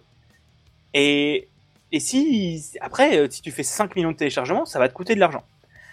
Alors, et comment ça marche pour les bundles? Sur Humble Bundle que vous connaissez peut-être, où il y a de la charité, Euh, les jeux sur le cloud, euh, les démos qui sont indispensables dans le marketing. Certains développeurs ont juste supprimé des démos de Steam au risque que ça compte dans leur nombre de téléchargements. Au niveau du Game Pass, Unity semblait dire que le prix à payer euh, serait au distributeur, donc à Microsoft. Mais est-ce que vous voyez Microsoft payer pour un jeu qui distribue? Il n'y a aucun, aucun moyen. Non, je pense qu'ils vont oui. surtout répertorier, répercuter, répercuter ça sur l'argent qu'ils donnent aux studios. Donc Bah encore oui. précariser les développeurs. Et pour les bundles, ça compte, ils ont dit que ça compterait pas. Mais comment tu veux suivre quel téléchargement vient de quoi? Euh, Enfin, quand c'est Steam, pourquoi pas? Tu peux savoir d'où vient la clé. Mais quand c'est Unity, quand c'est le moteur sur lequel tu donnes, c'est le même truc que tu publies partout. Et pour les free-to-play, euh, tu ne payes pas ces 20 centimes si tu passes par la régie pub de Unity. Euh, régie pub de Unity qu'ils ont racheté en sachant que c'était une boîte avec limite truc pyramidal. Bref, ça pue, vraiment, ça pue. En et autre petit move de Saligo, Unity avait mis en place un répertoire GitHub pour suivre des changements de leurs conditions d'utilisation. euh, après une débâcle à peu près similaire en 2019. Je sais plus ce que c'était, mais j'étais déjà dans la sauce. Bah, juste avant la sortie euh, de la version 2022 LTS, Donc en gros, le développement d'Unity avance au cours de l'année, mais une fois par an, ils sortent une version LTS qui sera légèrement maintenue à jour, mais sans grosse fonctionnalité en plus, avec une durée de maintien de plusieurs années. Oui, des patchs de sécurité, j'imagine. C'est ça. Euh, et d'optimisation, ce genre de choses. C'est sur ces versions que tu commences une prod, parce que tu sais qu'elle sera stable et ne crachera pas durant tes 2, 3, 4 ans de production. Ils ont décidé de fermer le repo et de changer leurs conditions générales d'utilisation. Oh, ça, c'est mauvais, ça. Avant, tu avais très, les conditions. Ouais, tu vas voir. C'est c'est encore pire. Avant, tu avais les conditions générales d'utilisation de la version avec laquelle tu shippais ton jeu. Donc, euh, si tu shippais avec 2021 LTS, tu avais les conditions générales d'utilisation de 2021 LTS. Maintenant, tu as celle de la dernière version. Et qui se met à jour. Donc, globalement, ils peuvent faire ce qu'ils veulent et changer ta monétisation comme ils veulent. Ils ont aussi changé leur abonnement. Avant, tu pouvais payer une somme correcte pour retirer le splash screen dont je vous ai parlé, donc l'écran de lancement Made with Unity. Maintenant, c'est 2000 euros par an, par siège. C'est imposé ça d'ailleurs les, les, les splash screens, tu sais qu'on voyait souvent, je sais pas si ça se voit encore aujourd'hui, mais euh, t'avais des trucs Nvidia à l'époque, euh, P- Powered by AMD, enfin des trucs comme ça. des, c'est- des, c'est- des bails de pognon. En Ah ouais, gros, c'est Nvidia, euh, donc là, ça a été le cas récemment avec Starfield. Euh, Mm. AMD a donné du pognon à Bethesda pour que le jeu soit plus optimisé euh, pour AMD. ouais, d'accord. Et donc pour afficher le splash screen. euh, et pour afficher le splash screen. D'accord. Donc c'est des gros bails d'argent. Ou euh, des trucs genre, tu vois des logos genre Fmod ou Wise, ça c'est Mm, des bibliothèques euh, audio. C'est en gros des bibliothèques audio très utilisées. Ouais, d'accord. Et- Et dans le et dans le et tu dois l'écrire quelque part. Donc la plupart du temps tu le mets au splash screen ou dans les crédits. Euh, alors maintenant, enfin juste pour revenir sur le prix, 2000 euros par an et par siège. Euh, donc ça veut dire que quand tu es dans un studio, 10 développeurs, c'est pas grand chose pour une production. Ça te monte quasiment à 20 000 euros par an. Puis ça te nique un budget, mais d'une Ça force. te nique, hein, c'est in- incroyable. À- à- Sachant qu'avant c'était plutôt peut-être une cinquantaine d'euros par an par siège. Non, mais pour ceux ça. qui veulent faire du financement participatif, ils sont même obligés de mettre ça dans leur. euh, Dans, Mais dans déjà, leur- le financement leur- participatif, c'est impossible de financer un jeu en financement participatif maintenant. C'est plutôt un- une campagne marketing, mais, mais non, non, c'est un enfer. Et ça va être un enfer de boucler des budgets. Et en plus, le truc, c'est que ça tombe maintenant pour des budgets qui ont été bouclés il y a 3-4 ans. Du genre, je vous ai parlé d'Agro Crab, euh, ils sortent un jeu, un genre de Souls-like, euh, où tu vas jouer un petit... euh, comment ça s'appelle? Un petit... mince.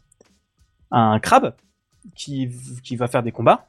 Et en gros, ils ont bossé sur Unity. Leur budget a été finalisé il y a quelques années. Ils ont bossé avec un éditeur. Ils ont fait des bails et des accords avec Microsoft pour que ça vienne sur le Game Pass. Et maintenant, d'un coup, ils savent, ils, apprennent que les téléchargements sur le Game Pass leur coûtera 20 centimes d'euros. 20 centimes, 20, 20 dollars par téléchargement. En sachant que si je télécharge sur Windows et sur ma Xbox et que je joue dans le cloud, ça pourrait compter pour 3 téléchargements. Voilà, donc c'est un peu la turbo sauce. Alors maintenant, qu'est-ce qu'il risque de se passer? Déjà, Unity peut faire machine arrière. C'est ce que je pense qu'ils vont faire. Ils ont trop gros à perdre sur le long terme. Il n'y a aucune chance que les éditeurs et les développeurs laissent passer ces tarifs abusifs. Et si les éditeurs, si les développeurs ne le laissent pas passer, les éditeurs jamais ils fileront plus de pognon euh, pour financer sa Unity. hein. Et jamais Microsoft euh, ils signeront des contrats parce que en gros, ceux qui signent des contrats avec Unity, c'est les développeurs, au pire les éditeurs. Microsoft n'a jamais rien signé avec Unity. Donc Unity peut pas leur dire maintenant vous me filez 50 000 balles. C'est impossible, légalement c'est pas possible. Euh, et donc ce sera forcément le développeur qui va payer. Euh, S'ils font pas machine arrière, ça va être une catastrophe. Des jeux vont être soit repoussés pour être portés sur un autre moteur, ajoutant un ou deux ans de production, voire tout simplement annulés. Euh, les studios vont se tourner vers d'autres moteurs, on en reparle juste après, et la confiance envers Unity est vraiment définitivement rompue. Beaucoup de développeurs disent purement et simplement qu'ils ne travailleront plus avec Unity, et je suis plutôt de cet avis pour l'instant. Euh, Dans les jeux qui sortiront, il y aura toujours le stress de dépasser cette barre et de devoir compter ses téléchargements pour que ça ne coûte pas plus cher que ce que tu gagnes. Et pour les jeux sortis il y a des années, genre Hollow Knight qui a largement dépassé les 200 000 euros de revenus et les 200 000 téléchargements, bah à partir de janvier, chaque nouveau, téléchargement de euh, Hollow Knight leur coûtera 20 centimes. Vous imaginez l'enfer? C'est incroyable. Mais du coup, quelles sont les alternatives maintenant? On va parler un petit peu de ça. Euh, euh, parce que déjà aussi pour donner, pour revenir à ce sentiment, euh, à l'école c'est un peu, c'est un peu un, comment dire? On en parle beaucoup à l'école parce qu'on nous apprend principalement à utiliser Unity. Et, euh, et bah là, c'est un peu, enfin, mes seules compétences dans le jeu vidéo, froide, moi c'est Unity. Mes seules compétences dans le jeu vidéo, c'est Unity, pour l'instant. Ça veut dire que là, littéralement, euh, peut-être les boîtes dans lesquelles je vais chercher un stage. Tu nous avais pas parlé d'un autre moteur que tu euh, que tu affectionnais aussi, Godot, je crois, un truc comme ça, non? Je vais en reparler juste après. J'ai pas encore des compétences dessus, mais euh, on va, je vais en reparler juste après. On en reparle de Godot. Mais c'est, je connais d'autres personnes qui connaissent excessivement bien Unity, qui se sont spécialisés là-dedans, parce que bah, ça reste un logiciel très utilisé et très apprécié par les entreprises, même des grosses entreprises. On- je vous ai parlé du Humankind. Humankind, c'est développé par Amplitude, c'est plus de 250 employés qui bossent que sur euh, Unity. Ça Euh, va faire mal aux finances. hein. Ouais, ouais, non, ça va être un enfer. Mais pour moi, ils peuvent pas continuer comme ça. Mais du coup, la confiance est rompue. Tu peux pas continuer à faire affaire avec une boîte qui, dans son business model, inclut que tu peux faire faillite et du coup revenir négocier avec toi. Il y a des employés de Unity qui ont témoigné que il y a des discussions en interne qui prennent en compte que des boîtes pourraient arriver en banqueroute et qu'à ce moment-là, Unity ferait des deals avec eux. Vous imaginez l'enfer? Ouais, donc ils attendent, oui, mais ils attendent que le marché s'effondre, qu'une partie du marché s'effondre parce qu'ils savent qu'ils sont leaders et euh, avant de pouvoir euh, Bah, le truc, c'est qu'ils sont plus tant leaders que ça. On va en reparler tout de suite après. solutions et tout ça. euh, C'est en ça. même temps, quoi. C'est ça, c'est que surtout qu'ils perdent un pognon monumental parce qu'ils foutent du pognon partout sauf où on les attend. Parce que Unity est extrêmement utilisé par les indépendants, sauf que leur cœur de cible, c'est pas les indépendants. C'est stupide. Vraiment, les gens de chez Unity sont stupides. Et pas les employés, parce que les employés sont bons. Genre, le moteur n'est pas forcément mauvais. Ils se tapent une dette technique de des années et des années, Oui, ils sont pas Mais mais ils- on le savait, oui. mais ils sont pas mauvais. C'est pas Unity là qu'on a vu là dernièrement sur YouTube partout là avec des, des, des rendus tellement ré- photoréalistes. euh. Non, ça doit être Unreal Engine 5. Ah oui voilà, ouais, c'est Unreal. Ouais. On va en parler tout de suite juste après aussi dans les alternatives. Mais du coup, en parlant d'alternatives, on va en parler du coup maintenant parce que voilà. Bah, il y a déjà Unreal Engine dont tu as parlé. Donc Unreal Engine qui est un moteur de jeu développé par Epic Games. Donc c'est ceux qui ont fait Unreal Tournament, euh, qui ont fait plus récemment Fortnite et qui ont fait l'Epic Game sûr. Store et qui ont Et l'argent illimité de Fortnite Et maintenant. c'est pas le moteur qui dit euh, si tu fais plus d'un million de chiffres là, tu commences à payer et pas avant? C'est ça, c'est ça. Ouais voilà. Euh, sur Unreal Engine, leur, le, le- ce qu'ils te prennent, c'est en gros 6% des ventes de ton jeu à partir de 1 million de dollars de recettes. Bah, Et ils te prennent zéro. honnête, hein. Et ils te prennent 0 si tu es sur l'Epic Game Store. Oh, ouais, je- suis très honnête. Sur l'Epic Game Store, euh, en gros, si tu es sur Steam, tu as 30% qui part à Steam, 8% qui part, 6 ou 8% qui part à Epic. Si tu es sur l'Epic Game Store, tu que 12% qui partent à Epic. Mais ils ont du pognon, enfin, ils ont un pognon limité. hein. Et, et surtout, c'est un des moteurs qui est, c'est un moteur qui est très utilisé dans l'industrie parce que je trouve que c'est une usine à gaz, mais d'un autre côté, c'est un moteur qui est très chouette. Ah mais euh, les derniers rendus qu'on a vus, ils sont terribles hein. Ah mais Unreal Engine 5, euh, par contre, il te faut une machine de guerre. La moitié des, la moitié des, enfin, il te faut des 4090. euh, c'est une machine de guerre qu'il te faut pour le faire tourner l'éditeur. Et, euh, en plus, c'est en C++ que tu codes, donc ça reste un langage qui est beaucoup plus engageant que le C Sharp. Donc tu as toute gestion de mémoire, etc. Et ça reste très compliqué à utiliser, c'est lourd. Moi j'aime pas, je trouve ça lourd. Mais c'est bien, mais ça fait tourner des bons jeux, genre Sea of Thieves c'est fait sur Unreal, euh, Sifu c'est du Unreal, bref, Fortnite c'est du Unreal. Et tu parlais de Unreal Engine 5 qui fait des excellentes, euh, des excellents rendus, des excellents photoréalistes via MetaHuman pour toutes les simulations de visage, euh, plus plein de trucs avec des techniques. Bref, c'est incroyable comme moteur. Mais bah, vous savez quoi, c'est Chacal, hein, business is business comme on dit, ont annoncé via leur, euh, via leur fonds qui s'appelle Epic Mega Grant, où ils financent des jeux, qui pourraient aider financièrement des studios à switch sur Unreal. Donc ils nomment, ils nomment, ils nomment pas. Les mecs, ils sont Unity. pas compte et ils sentent que ils ont pas loupé le truc, ouais. fallait- Les gars, Ah ouais, venez chez ça. nous, soyez c'est pas vraiment ça. c'est c'est des gros chacals. Enfin, le truc, c'est que honnêtement, enfin, Epic ont du pognon, donc ils cherchent pas à en avoir. Mais, Euh, et du coup, avec ces tarifs bien plus clean de recettes sur le jeu. Enfin, c'est, un- enfin, avoir un pourcentage, c'est quelque chose qui est quand même assez clean. On va dire ça comme ça. Et en plus, un million de dollars, t'as presque aucun jeu qui fait ça malheureusement. Euh, et surtout, ça revient du principe de tu ne coules pas les gens qui te permettent d'obtenir de l'argent peut-être. Ça ne sert Ouais, à mais rien. parce qu'Epic, du coup, ils gagnent leur thune autrement, tu vois. Ils s'arrangent pour que tu sois sur leur pro, sur leur portail et du coup, tu t'habitues à leur store et je vais, ils se refont autrement. C'est pas que ce soit une association caritative non plus, tu vois. C'est- Voilà, c'est ça. C'est reste une grosse société. Qu'ils ont quand même réussi. euh, c'est eux qui sont allés en mode euh, sauveur euh, cheval blanc face à Apple et son et ses 30% sur tous les achats en attaque et tout ça. euh, mais ça reste une société qui veut présenter ses intérêts. Euh, bref, c'est ça reste une grosse boîte. Mais d'un autre côté, bien évidemment, et le gros de leur pognon maintenant, il vient pas forcément de Unreal, il vient de Fortnite. Fortnite est encore plus ou moins actuellement une pompe à pognon. Euh, et que et ce qui leur a permis d'offrir beaucoup de jeux sur l'Epic Game Store et maintenant l'Epic Game Store Pognon illimité. ah ouais c'est limite un pognon limité c'est incroyable et en plus maintenant ils ont l'argent des chinois ils ont Tencent qui ont racheté une grosse partie d'Epic Oui. Games donc euh, vraiment ils ont argent Mais ça a toujours appartenu à des Chinois, Non. non il y a- Non, non, non, Epic il y a Games, c'est américain. temps- moi, pour Non, moi, c'était. euh, c'était Ah, pareil, je pensais qui- aussi, ouais. Tencent, ça fait ok. deux ans qu'ils ont racheté les parts. Euh, ils sont pas encore majoritaires, je crois, mais ils ont mis beaucoup de pognon. Ils doivent être à peut-être Ok. 30 ou 40% au doigt mouillé ou un truc comme ça, quoi. Euh, et du coup, on va parler encore d'un petit peu des autres alternatives. hein. Euh, Il y a Game Maker Studio 2, qui a été racheté par Opera il y a pas très longtemps, est aussi une alternative qui peut être viable avec un abonnement au mois qui reste pas trop cher. 50 euros par an pour publier sur euh, ordinateur et jusqu'à le plus haut, c'est 900 euros par an si tu veux publier sur console. Mais si on profitait de cette débauche pour réfléchir à l'open source. Je vous avais déjà parlé de Godot la saison dernière à l'occasion de la sortie de leur version 4. Pour rappel, c'est un moteur open source, gratuit et libre, développé par plein de gens à travers le monde. Il est maintenant envisageable pour une vraie production, via la possibilité de sortir un jeu sur console, sa facilité d'utilisation, sa simplicité de juste modifier le moteur. J'ai pu lire sur Mastodon un thread du lead tech d'un jeu qui s'appelle Cassette Beast, euh, qui a dit qu'en gros, maintenant, Godot est parfaitement envisageable. C'était pas forcément le cas il y a quelques années, maintenant c'est le cas, c'est une très très bonne alternative. Déjà au niveau du portage console, jusqu'à il y a quelques temps, c'était la galère.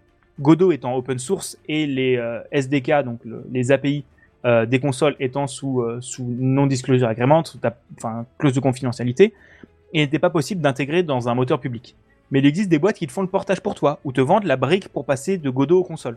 Par exemple, W4, fondé par quatre anciens gros contributeurs de Godot, je crois même limite les premiers créateurs de Godot, ont fait un portage pour toutes les consoles, et avec des facilités de développement comme le, du live debug où tu le lances sur Godot, ça fait tes modifs sur ta Switch. Ensuite, vous aurez bien sûr des problèmes, mais vous préférez en avoir un sur un moteur fermé où vous devez prier pour que la boîte fasse une mage, ou pouvoir le faire vous-même en C++, parce que vous avez accès au code source. Aussi, le GD, GDScript, qui est le langage maison de Godot, est très facile d'utilisation, pensé pour le développement de jeux vidéo avec des types faits pour ce dont on a besoin, des vecteurs, des forces. Ça ressemble à du Python, donc assez simple à prendre en main. Euh, certes, pour revenir à ce que disait euh, lead tech, GDScript, si tu compares en main pour main entre GDScript et C Sharp, le C Sharp est plus rapide. Mais d'un autre côté, comme le, euh, le, comment le est tourné directement dans le moteur, t'as pas une phase de, euh, d'interopérabilité entre le C Sharp et le moteur, donc c'est, ça revient même, en fait. Donc c'est assez efficace. Et je pourrais continuer à, je pourrais continuer à dire du bien du moteur, avec sa légèreté. Pas besoin de recompiler à chaque modification, déjà, ça c'est ouf. Parce que tu modifies une ligne de code dans Unity, t'attends une minute. Ouais, Euh, recompiler, ça parlera peut-être pas trop à tout le monde, mais En, euh, en gros, euh, à chaque fois que tu fais une modification dans ton code, il faut que ton code soit reconverti en langage machine. Et sur Unity, tu modifies une ligne, tu retournes sur Unity, ça prend, tu perds bien 15 ou 20 secondes à chaque ligne. C'est ultra long et c'est un enfer. L'inclusion de tous les outils dont vous avez besoin, code compris pour le GDScript, tout est dans Godot. Le support de différentes pipelines de rendu. Donc en gros, tu ne rends pas ton jeu de la même manière en fonction de la plateforme sur laquelle tu veux le sortir, euh, par exemple sur PC, web ou mobile. Un moteur spécifique pour la 2D, parce que le principe c'est que tu ne rends pas les jeux de la même manière si c'est des jeux 2D ou 3D. Unity fait pareil. En gros, euh, tu as un moteur 3D pour tout et tu changes juste des paramètres dans ta caméra. Donc ça reste un moteur 3D qui tourne derrière, même si tu as besoin des trucs en 2D. Euh, une interface qui tourne dans le même moteur que les jeux. Donc pour créer des plugins, vous avez juste à faire pareil que pour les jeux. Pas trop de dette technique qui vient amener de la, lourde- de la lourdeur. Et le plus important, Godot est gratuit et open source. Pas de taxes sur les jeux exportés, pas de télémétrie cachée. Le développement est géré par une fondation et pas par un mec random, donc on évite un peu les décisions nazes. Il y a beaucoup de documentation, la doc officielle en elle-même est super claire. Genre, je me suis plongé dans la documentation de Godot en début de semaine, avant l'annonce de Unity, donc j'ai eu le nez pour une fois. Et euh, la documentation t'explique exactement comment tout faire. Bref, je vais m'arrêter là, mais évitez Unity. Apprenez Godot et privilégiez l'open source. Vous aurez dans la description un lien vers toutes les sources de cette chronique si vous voulez en savoir plus. Je vous ai mis des liens vers des réactions de développeurs, je vous ai mis des liens vers des interviews, des, des retours de Unity, des articles qui présentent d'autres alternatives que Godot, euh, des présentations de Godot en profondeur. Donc n'hésitez pas à aller voir si ça vous intéresse. Euh, c'est hyper intéressant et c'est encore une fois ce qui montre que bah, notre industrie est hyper soumise à, on à peut ces pas moteurs de faire jeu. confiance aux capitalistes. C'est ça, c'est encore une fois le problème, c'est le capitalisme. Mais, euh, mais euh, pourquoi ne pas switch sur quelque chose d'open source pour une fois, quitte à changer? Mais ça ne sera, ce ne sera pas un changement qui sera efficace tout de suite. Parce que pour rappel, c'est quelque chose Ça dont on sera se pas du gagnant-gagnant de toute façon. Ouais, c'est Tu-. C'est pas du gagnant-gagnant. Bon, après, ça peut être bien de passer sur des open source, mais il faut pas oublier qu'une production de jeux vidéo, c'est entre 2 et 5 ans, à peu près. Donc les jeux qui sortent actuellement, ou qui commenceront à être développés maintenant, sortiront dans 5 ans. Et les jeux qui sont en fin de production maintenant et qui sortent en janvier, ça fait depuis 2019 qu'ils sont développés. 2020. Ouais, je, je suis pas dans le jeu vidéo, mais j'ai déjà vu des, le, le travail que c'est juste de porter d'une version d'un moteur 1 à une autre, je sais rien, moi mettons de d'Unity version 14 à Unity version 15, je dis ça au pif. Ben juste ça déjà ça peut avoir des impacts énormes sur le développement du jeu vidéo, mais alors t'imagines juste changer de moteur, il faut quasiment tout réécrire, surtout quand tu changes de langage derrière.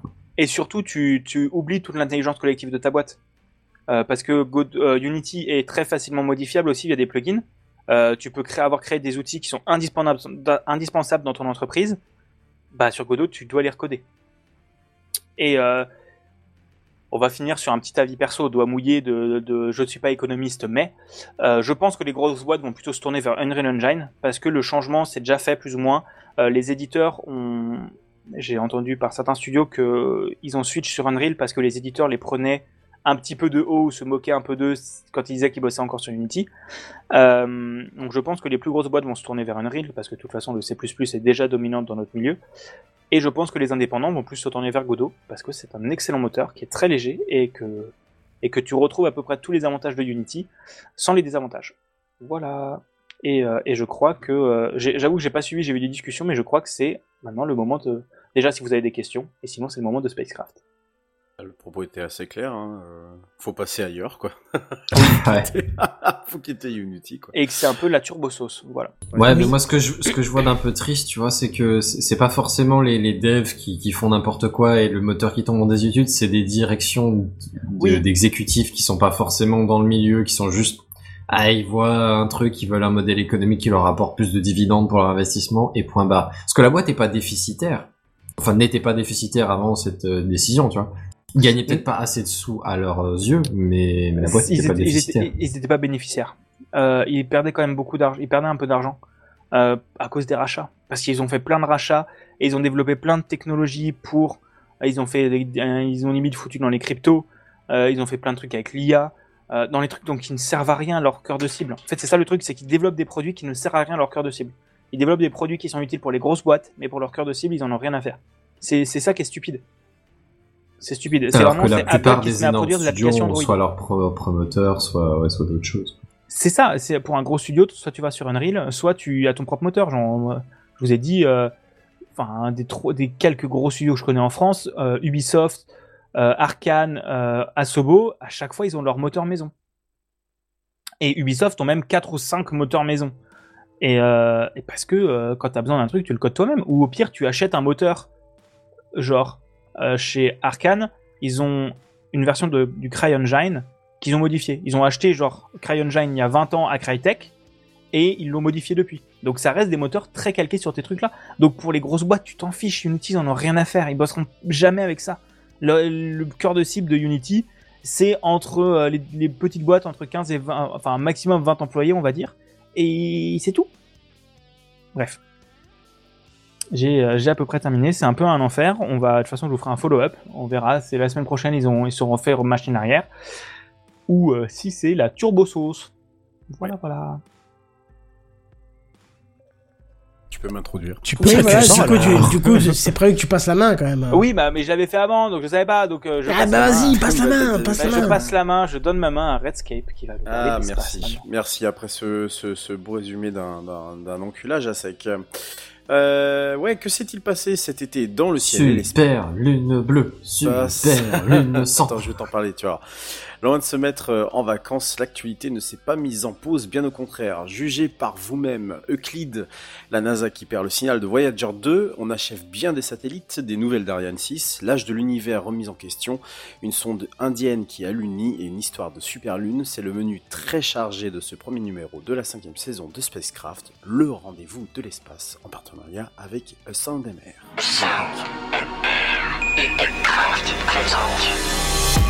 You all.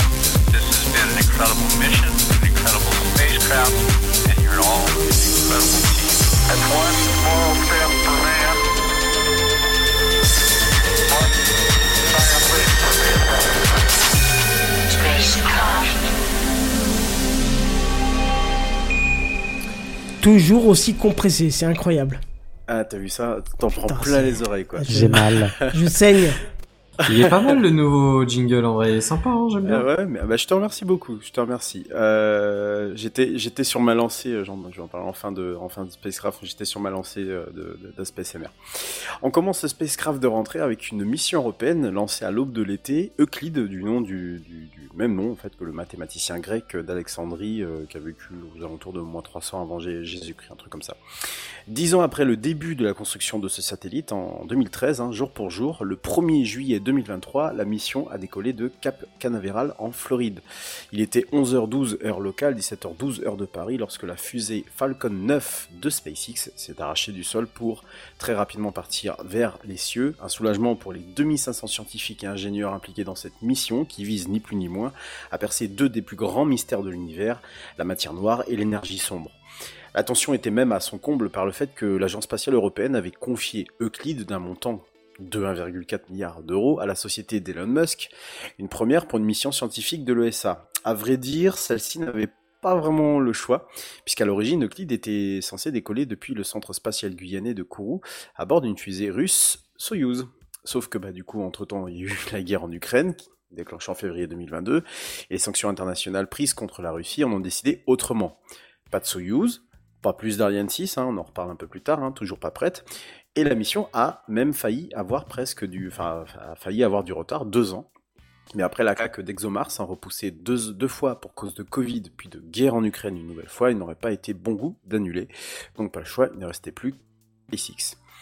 Où va donc aller ce satellite Dans un coin que vous connaissez bien, ici à TechCraft, hein, à 1,5 million de kilomètres, le fameux point de Lagrange L2. Oui, oui, juste à côté du JWST, enfin à côté, façon de parler, hein, il y, a- il y a un peu d'espace entre les deux, positionné dans cette même région.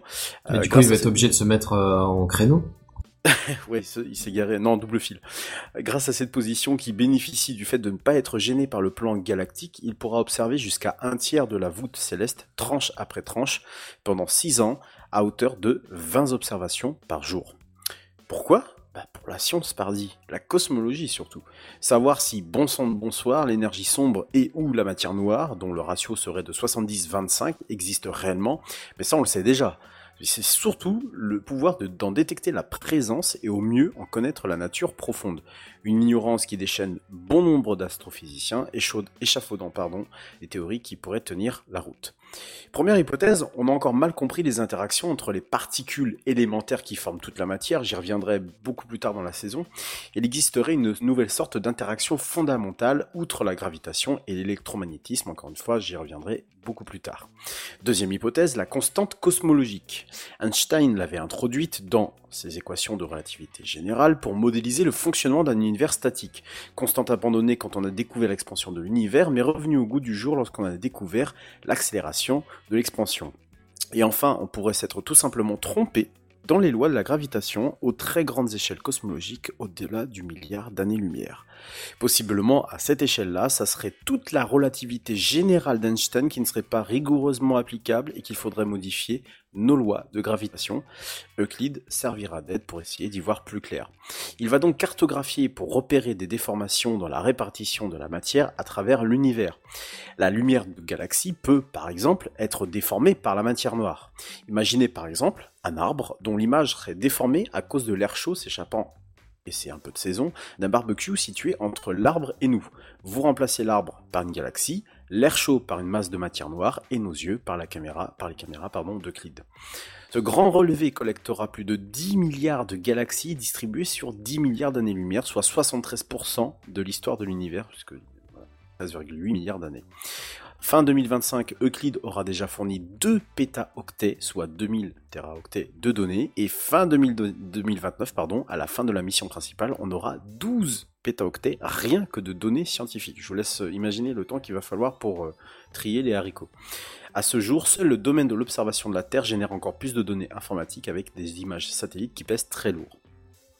Le but sera ensuite euh, de comparer les observations d'Euclide avec des, simula- des simulations informatiques de l'évolution de l'univers en, en en faisant varier les paramètres. Avec un peu de chance et beaucoup de travail surtout, on verra quelle simulation colle le mieux et donc quel ajustement on doit faire à nos propres lois physiques pour que l'univers devienne cohérent. Les données vont être envoyées et traitées par 10 centres informatiques, puis centralisées en Espagne, communiquées dans un premier temps aux scientifiques du consortium, puis mises à disposition à la communauté scientifique mondiale. En attendant, promet l'équipe d'exploitation, un Google Earth sauce galactique ouvert au grand public. Rendez-vous donc dans quelques mois pour les premières images. Transition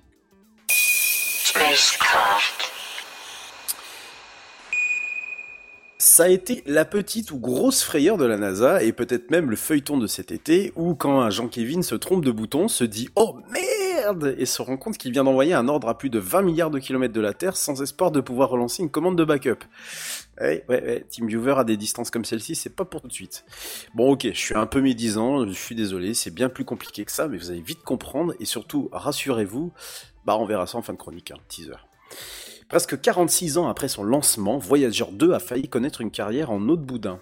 Le 21 juillet dernier, une transmission banale de la commande dite de routine fut envoyée dans sa mauvaise version.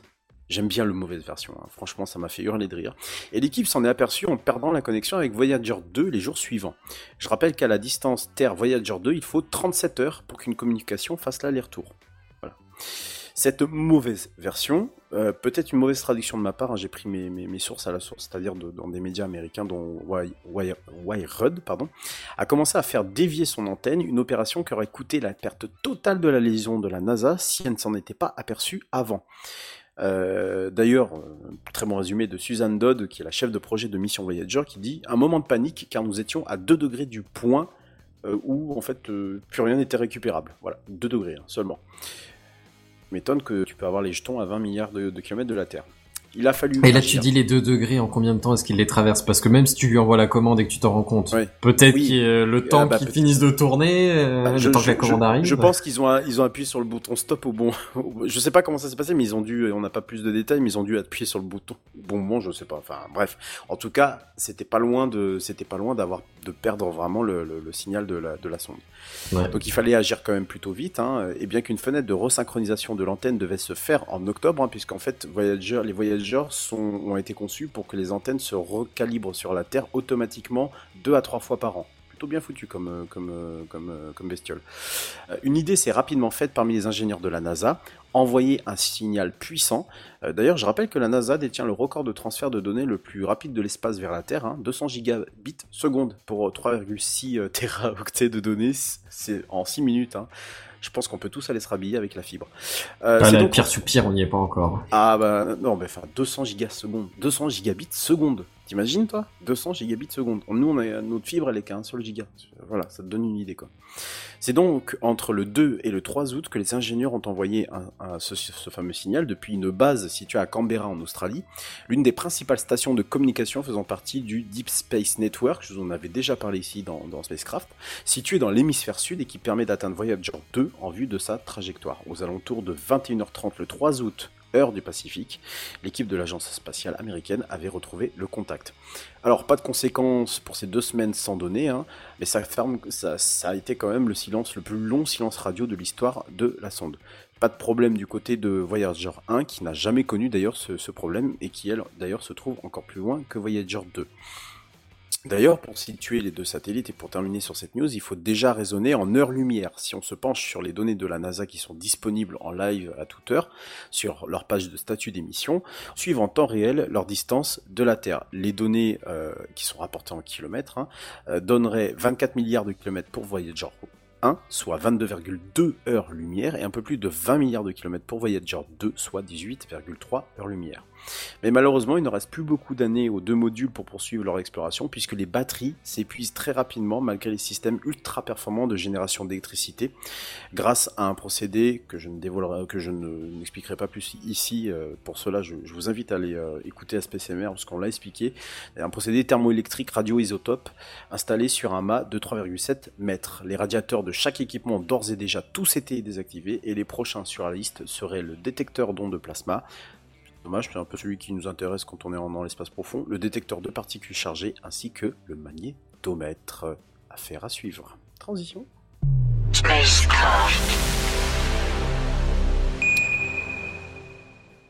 L'agence spatiale européenne, encore eux, en première mondiale, euh, pas forcément en première mondiale, enfin en première pour eux plutôt, décide d'effectuer, a décidé d'effectuer pendant une récupération de, de, de, de satellites.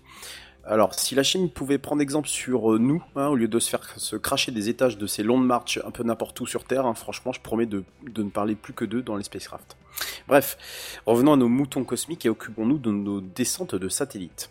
À voir comment on pollue, nous, humains, la Terre, on serait tenté de dire que là-haut, c'est quand même un minimum propre. Que nenni c'est une véritable poubelle qui transite autour de nous en orbite. J'en ai souvent parlé ici dans, dans Spacecraft, inutile d'y revenir, mais toujours est-il que là-haut, du débris, il y en a toutes sortes, et il y en a. Face à ce constat et dans l'espoir de se révéler être un peu plus vertueux que la moyenne, l'Agence spatiale européenne a décidé de désorbiter un engin lancé en 2018, Aeolus, d'une masse quand même de 1,33 tonnes et de 16,5 mètres de long. hein. Vous imaginez quand même le bestiau vous tombez sur la, tronche, hein, si jamais ça vous, arrive, opérant à 320 km en en orbite, et dont la mission consistait à mesurer et à surveiller les vents dans le but notamment d'améliorer les prévisions météorologiques. Et c'est 480 millions d'euros qui ont été littéralement désorbités. hein. Vous imaginez le nombre de MacBook Air que cela fait. Euh. Excuse-moi, mais du coup, ça a été désorbité parce qu'il marchait plus ou parce, Parce que c'était la fin de mission. Fin de mission, plus de carburant, il avait plus de carburant, donc quand tu n'as plus de carburant, tu peux plus le maintenir en orbite. Oui, tu peux plus régler la. Voilà, la- oui, oui, la- voilà, c'est ça. oui. ouais, Parce que bah comme euh, voilà, principe de gravitation, il tombe, il tombe, il tombe, donc tu es obligé un peu de relever la, l'orbite. Oui, parce qu'il y a encore des traces d'atmosphère, ce genre de. Oui, non, non, je, je, Voilà. je comprends bien. Ok, d'accord. Exactement. D'abord, Il était condamné un peu de toute façon. Quoi. Ah oui, il était condamné. C'est une question de temps, le temps qui tombe de C'est ça. lui-même éventuellement. C'est exactement ça. Donc on a testé sur lui le désorbitage. D'abord progressivement redescendu à 120 km en orbite autour de la Terre, il a été conduit dans euh, l'atmosphère de manière très progressive pour être pour y être consumé peu à peu. Euh, L'agence spatiale européenne avait visé l'Antarctique, hein, soit l'endroit le moins peuplé au monde, hein, pour que les débris ne blessent aucune population. Et mine de rien, cela présentait quand même un léger risque. Conçu à la fin des années 90, le satellite n'avait pas la propulsion nécessaire pour freiner la chute et viser un point en particulier, ce qui suppose descendre à près de 50 km pour pouvoir ensuite allumer les propulseurs et contrôler sa chute. Et aujourd'hui, les, satellites les plus récents se, sont désorbités et sont dirigés vers un point très bien précis, hein, qui est appelé d'ailleurs Point Nemo, dans le Pacifique Sud, qui est l'endroit le plus éloigné de toute Terre immergée sur notre planète. Une première euh, plutôt réussie, du coup, et qui en amènera certainement d'autres lorsque des fins de mission se produiront pour les satellites de l'Agence spatiale européenne.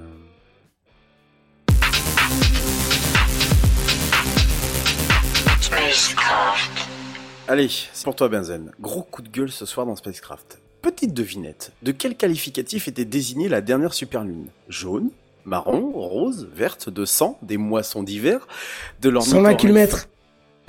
Ça aurait pu. Vert Alors- pomme. de l'ornithorynque fâché, du guet souriceau pour reprendre une, ref.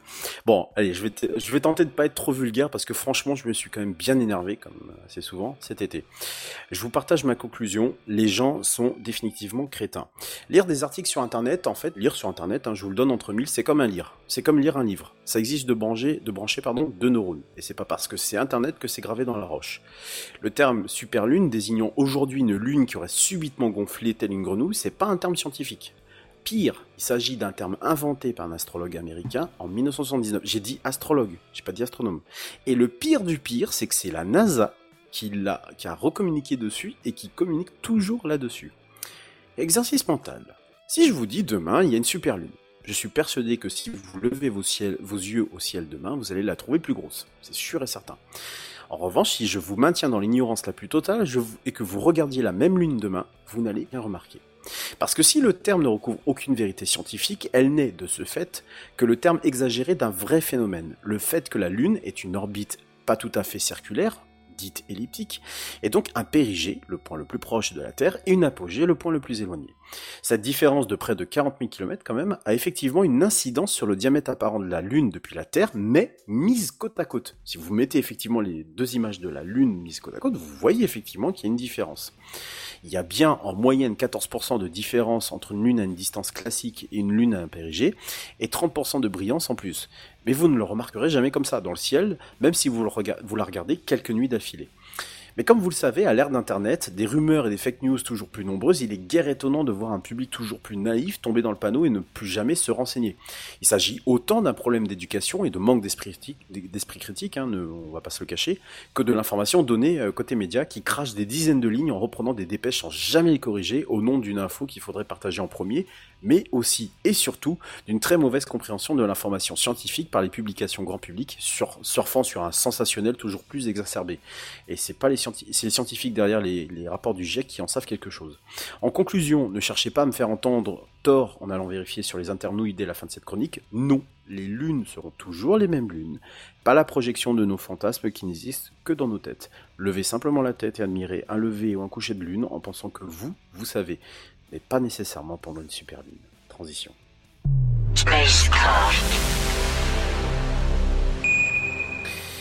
Ah, l'été, c'est canicule, c'est sécheresse, c'est con qui se dort la pilule sans se préoccuper du réchauffement climatique, interrogé par je ne sais quel journalope qui aurait perdu sa carte de presse entre la poire et le fromage, et ses réévaluations de l'âge de l'univers. On ne loupe pas une occasion de revoir plein de théories, et je vous avoue que celle-ci, je m'y attendais pas. D'ailleurs, je, je remercie l'ami euh, Irsla, euh, je ne sais pas si... euh, oui, il est toujours là, là, qui m'a montré Toujours. pour la première Oui, fois... oui, ces- et il commente. Ah oui, il commente. Euh, pour la première fois cet article et dont on avait passé la soirée à discuter, tant par le côté farfelu, quoique, que par la connerie de Google qui décidément est le pourfendeur de notre époque. Peut-être que je vous le raconterai un jour.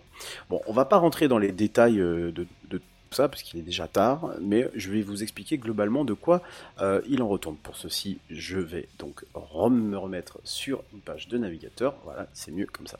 Alors, euh, pourquoi on a de nouveau euh, essayé de réévaluer l'âge de l'univers hein, de 13,7 mi- de 13,8 milliards d'années, on serait passé à 26,7 milliards d'années. C'est pas tout à fait la même la même chose. Euh, donc, peine le double. oui, tu veux peine dire que je suis deux fois plus vieux, c'est ça? c'est ça, c'est exactement ça. Vous savez tous que euh, on théorise le fait qu'un Big Bang serait survenu il y a 13,7 milliards d'années. Mais euh, une étude parue début juillet euh, aurait suggéré que notre univers en fait serait deux fois plus vieux, ce qui en fait remettrait tout, mais alors tout en cause, notre fameux modèle cosmologique standard, tout en essayant en fait d'aller chercher l'explication de pourquoi on a des, des galaxies précoces comme ça. Vous vous rappelez, je vous en avais parlé euh, peut-être quelques mois avant le début de l'été, enfin peut-être deux ou deux mois avant le début de l'été, que euh, le JWST avait euh, avait euh, avait vu des galaxies bien formées à presque 10% de la 10% de la de, de l'âge de l'univers. Voilà. Donc euh, bon, euh, c'est- bien le JWST, il, découvre plein de choses, mais le problème c'est qu'il nous pose aussi plein plein plein plein plein de questions. Et que là euh, le JWST il a encore plus enfin il a été encore plus loin c'est que on a des galaxies qui ont à peine 300 millions d'années après le Big Bang qui ont des niveaux de masse et de maturité qui sont en fait associés même à notre propre voie lactée. Voilà. Bon voilà c'est quand même super super bizarre et donc, euh, voici pas qu'un professeur de physique à l'université d'Ottawa au Canada, euh, Rajendra Gupta, pardon, qui s'est dit oh bah tiens moi j'ai envie de m'amuser avec euh, des équations et j'ai envie de proposer un nouveau modèle de formation de galaxies euh, enfin qui prolongerait pardon le temps de formation de, galaxies pour donc expliquer l'écart apparent entre l'âge observé de certaines étoiles et l'âge estimé de l'univers pour cela il s'est dit qu'il allait bidouiller quelques cons- constantes et aller réintroduire d'autres, euh, des, des- enfin, des, mo- des modèles et des théories qui étaient abandonnées depuis très longtemps, dont celle euh, qu'on appelle communément euh, de la lumière fatiguée. Alors la lumière fatiguée, c'est plutôt simple à comprendre, c'est la lumière, euh, bah, comme son nom l'indique, qui aurait fatigué après un très très long voyage, c'est-à-dire qu'on on, pen- on- on- avec cette théorie, la lumière en fait... euh, C'est-à-dire que la longueur perdrait- d'onde, elle change au fur et à mesure? Non, non, non, ça c'est le redshift. Non, la lumière en fait perdrait des photons au fur et à mesure. Donc plus elle traverse le temps, le temps, les âges et les distances, et plus elle va perdre des photons. Lumière fatiguée. Voilà, c'est simpli. Donc il s'est dit, bah tiens, allez hop. euh, du coup, ce fameux redshift, ce fameux décalage vers le rouge, ça serait juste en fait dû à une perte progressive d'énergie sur de grandes distances. Ok. Bon, le problème c'est que cette théorie, euh, elle a été mise un peu à l'écart depuis un, un petit moment. Voilà, donc euh, c'est un peu sujet à controverse. Attendez, c'est pas la seule, c'est pas la seule chose. Il y a aussi euh, quelques petits concepts comme celui de ce qu'on appelle la constante de couplage que je ne vais pas vous expliquer non plus ce soir, c'est beaucoup trop complexe. Mais tout ce que je peux vous dire, c'est que euh, certaines constantes physiques fondamentales, dont d'ailleurs on en a parlé tout à l'heure, la constante cos- cosmologique, en fait, elles pourraient varier au fil du temps. Ce serait plus des constantes au final. hein, voilà. Donc, avec l'évolution de ces constantes euh, et le fait, euh, le fait que le JWST ait découvert ces, galaxies, bah du coup, on peut euh, carrément éclater l'âge de l'univers. Voilà. Bon, bah c'est bien gentil tout ça, mais bah, ça, reste une théorie. Moi, je la trouve farfelue. Je vous avoue que c'est quand même très, très, très, très compliqué. Il faut lire les papiers pour ça. Je sais pas ce que ça va donner. Je sais pas si on va pouvoir, euh, si, si, je sais pas si cette théorie va, va avoir du succès ou pas. Il a, je, je pense, d'après ce que j'en ai vu, euh, d'après ce que j'en ai vu, et d'après ce qu'on a discuté avec Hirsla, ça n'a pas l'air de faire un gros consensus dans la, dans la, dans la communauté scientifique.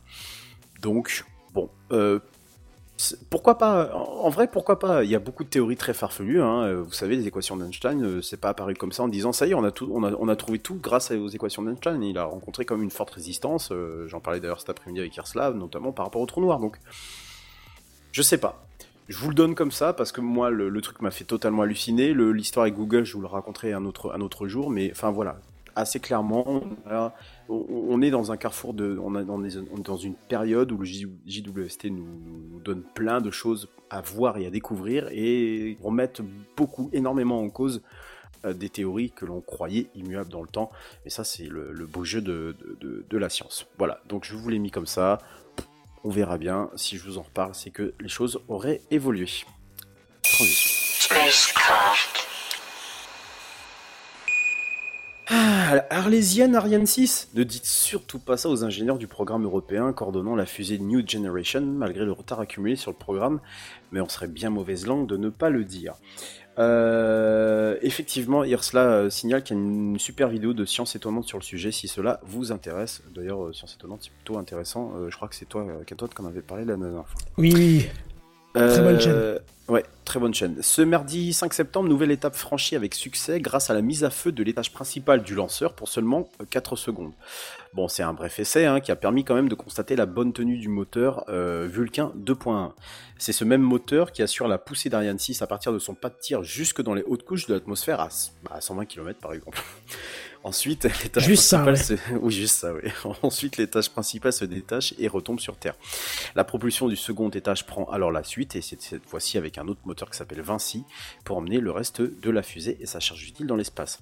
On va pouvoir passer aux choses sérieuses, puisqu'après cette étape ô combien cruciale, je rappelle qu'une fusée a quand même besoin d'un moteur pour fonctionner, trop drôle, cela ouvre la voie à un test plus poussé, attendu lui en octobre, avec un, un essai à feu bien plus long, parce qu'il est prévu d'activer le moteur Vulcain 2.1 pendant euh, environ 8 minutes. La réussite de cette étape permettra d'avancer vers la qualification de l'étage principal afin qu'il soit déclaré apte pour le vol. D'ailleurs, petit rewind sur cet été, hein, puisque ce, test de longue durée d'octobre s'inscrit dans une campagne plus large de vérification de la motorisation d'Ariane 6, ça me fait toujours rire, moi, de motorisation. Le 18 juillet, une première simulation avait eu lieu à Kourou pour allumer la chambre euh, de Vulcain 2.1 hein, sans la déclencher, et le 1er septembre, c'est carrément la mise à feu qui a eu lieu. Le la, durée d'allumage euh, prévue en octobre correspond au temps d'activité du moteur euh, quand il sera opérationnel. Euh, un essai a d'ailleurs eu lieu pour Vinci, donc celui qui allume le deuxième étage pendant 11 minutes, hein, la, la durée de fonctionnement, lors d'un vrai vol. Et donc tous ces essais se sont déroulés avec succès et sont plutôt de bon augure pour la suite du programme, hein, malgré le fait que le test normalement d'octobre sera le test crucial pour la suite, et particulièrement pour la date de vol inaugural d'Ariane 6. Aujourd'hui, l'heure où je vous parle, ce serait pour le premier semestre 2024, après quand même de multiples reports, hein, euh, j'espère que ça sera la bonne, mais on va pas leur porter la poisse. Euh, je vous rappelle quand même que l'Europe est littéralement à poil côté lanceur, puisque Ariane 5 euh, est en retraite. Soyuz n'est plus, plus, plus utilisé à cause de la guerre russo-ukrainienne, et les fusées Vega complètement out à cause de nombreux problèmes, et de toute façon ils n'ont pas de la capacité pour satelliser la même masse utile qu'Ariane 6, donc wait and see, comme dirait l'autre. Transition.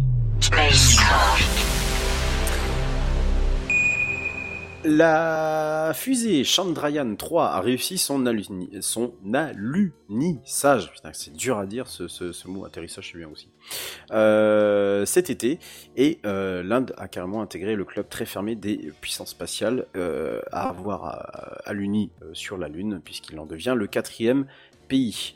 Euh, un succès d'ailleurs euh, d'autant plus remarquable hein, qu'il y a eu le crash quelques jours juste avant euh, d'une sonde russe Luna 25 dans la même région du pôle sud. Euh, L'agence spatiale donc a lancé la sonde le 14 juillet dernier depuis sa principale base spatiale sit- située dans le sud de l'Inde. Elle aura mis quand même six semaines pour atteindre la, la Lune, hein, puisque euh, d'habitude quelques jours. hein, euh, voilà, euh, comme les missions Apollo, les missions habitées d'ailleurs d'Apollo entre les années 60 et 70, c'était quelques jours, ni plus ni moins. Euh, donc Chandrayaan a été mise au point par l'organisation. Oula, j'ai des gros problèmes de Oui. connexion. Ouais, je disais aussi. Ah. Ah. Mais on a peut-être Ah, perdu on, Redscape, je on crois. perd notre, on perd notre ami Redscape, oui.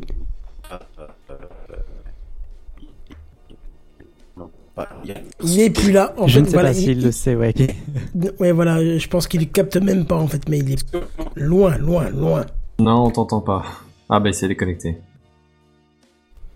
Bon bah voilà, notre ami Redscape n'est plus là. Je ne sais pas ce qui s'est passé. Est-ce que vous m'entendez? Ah.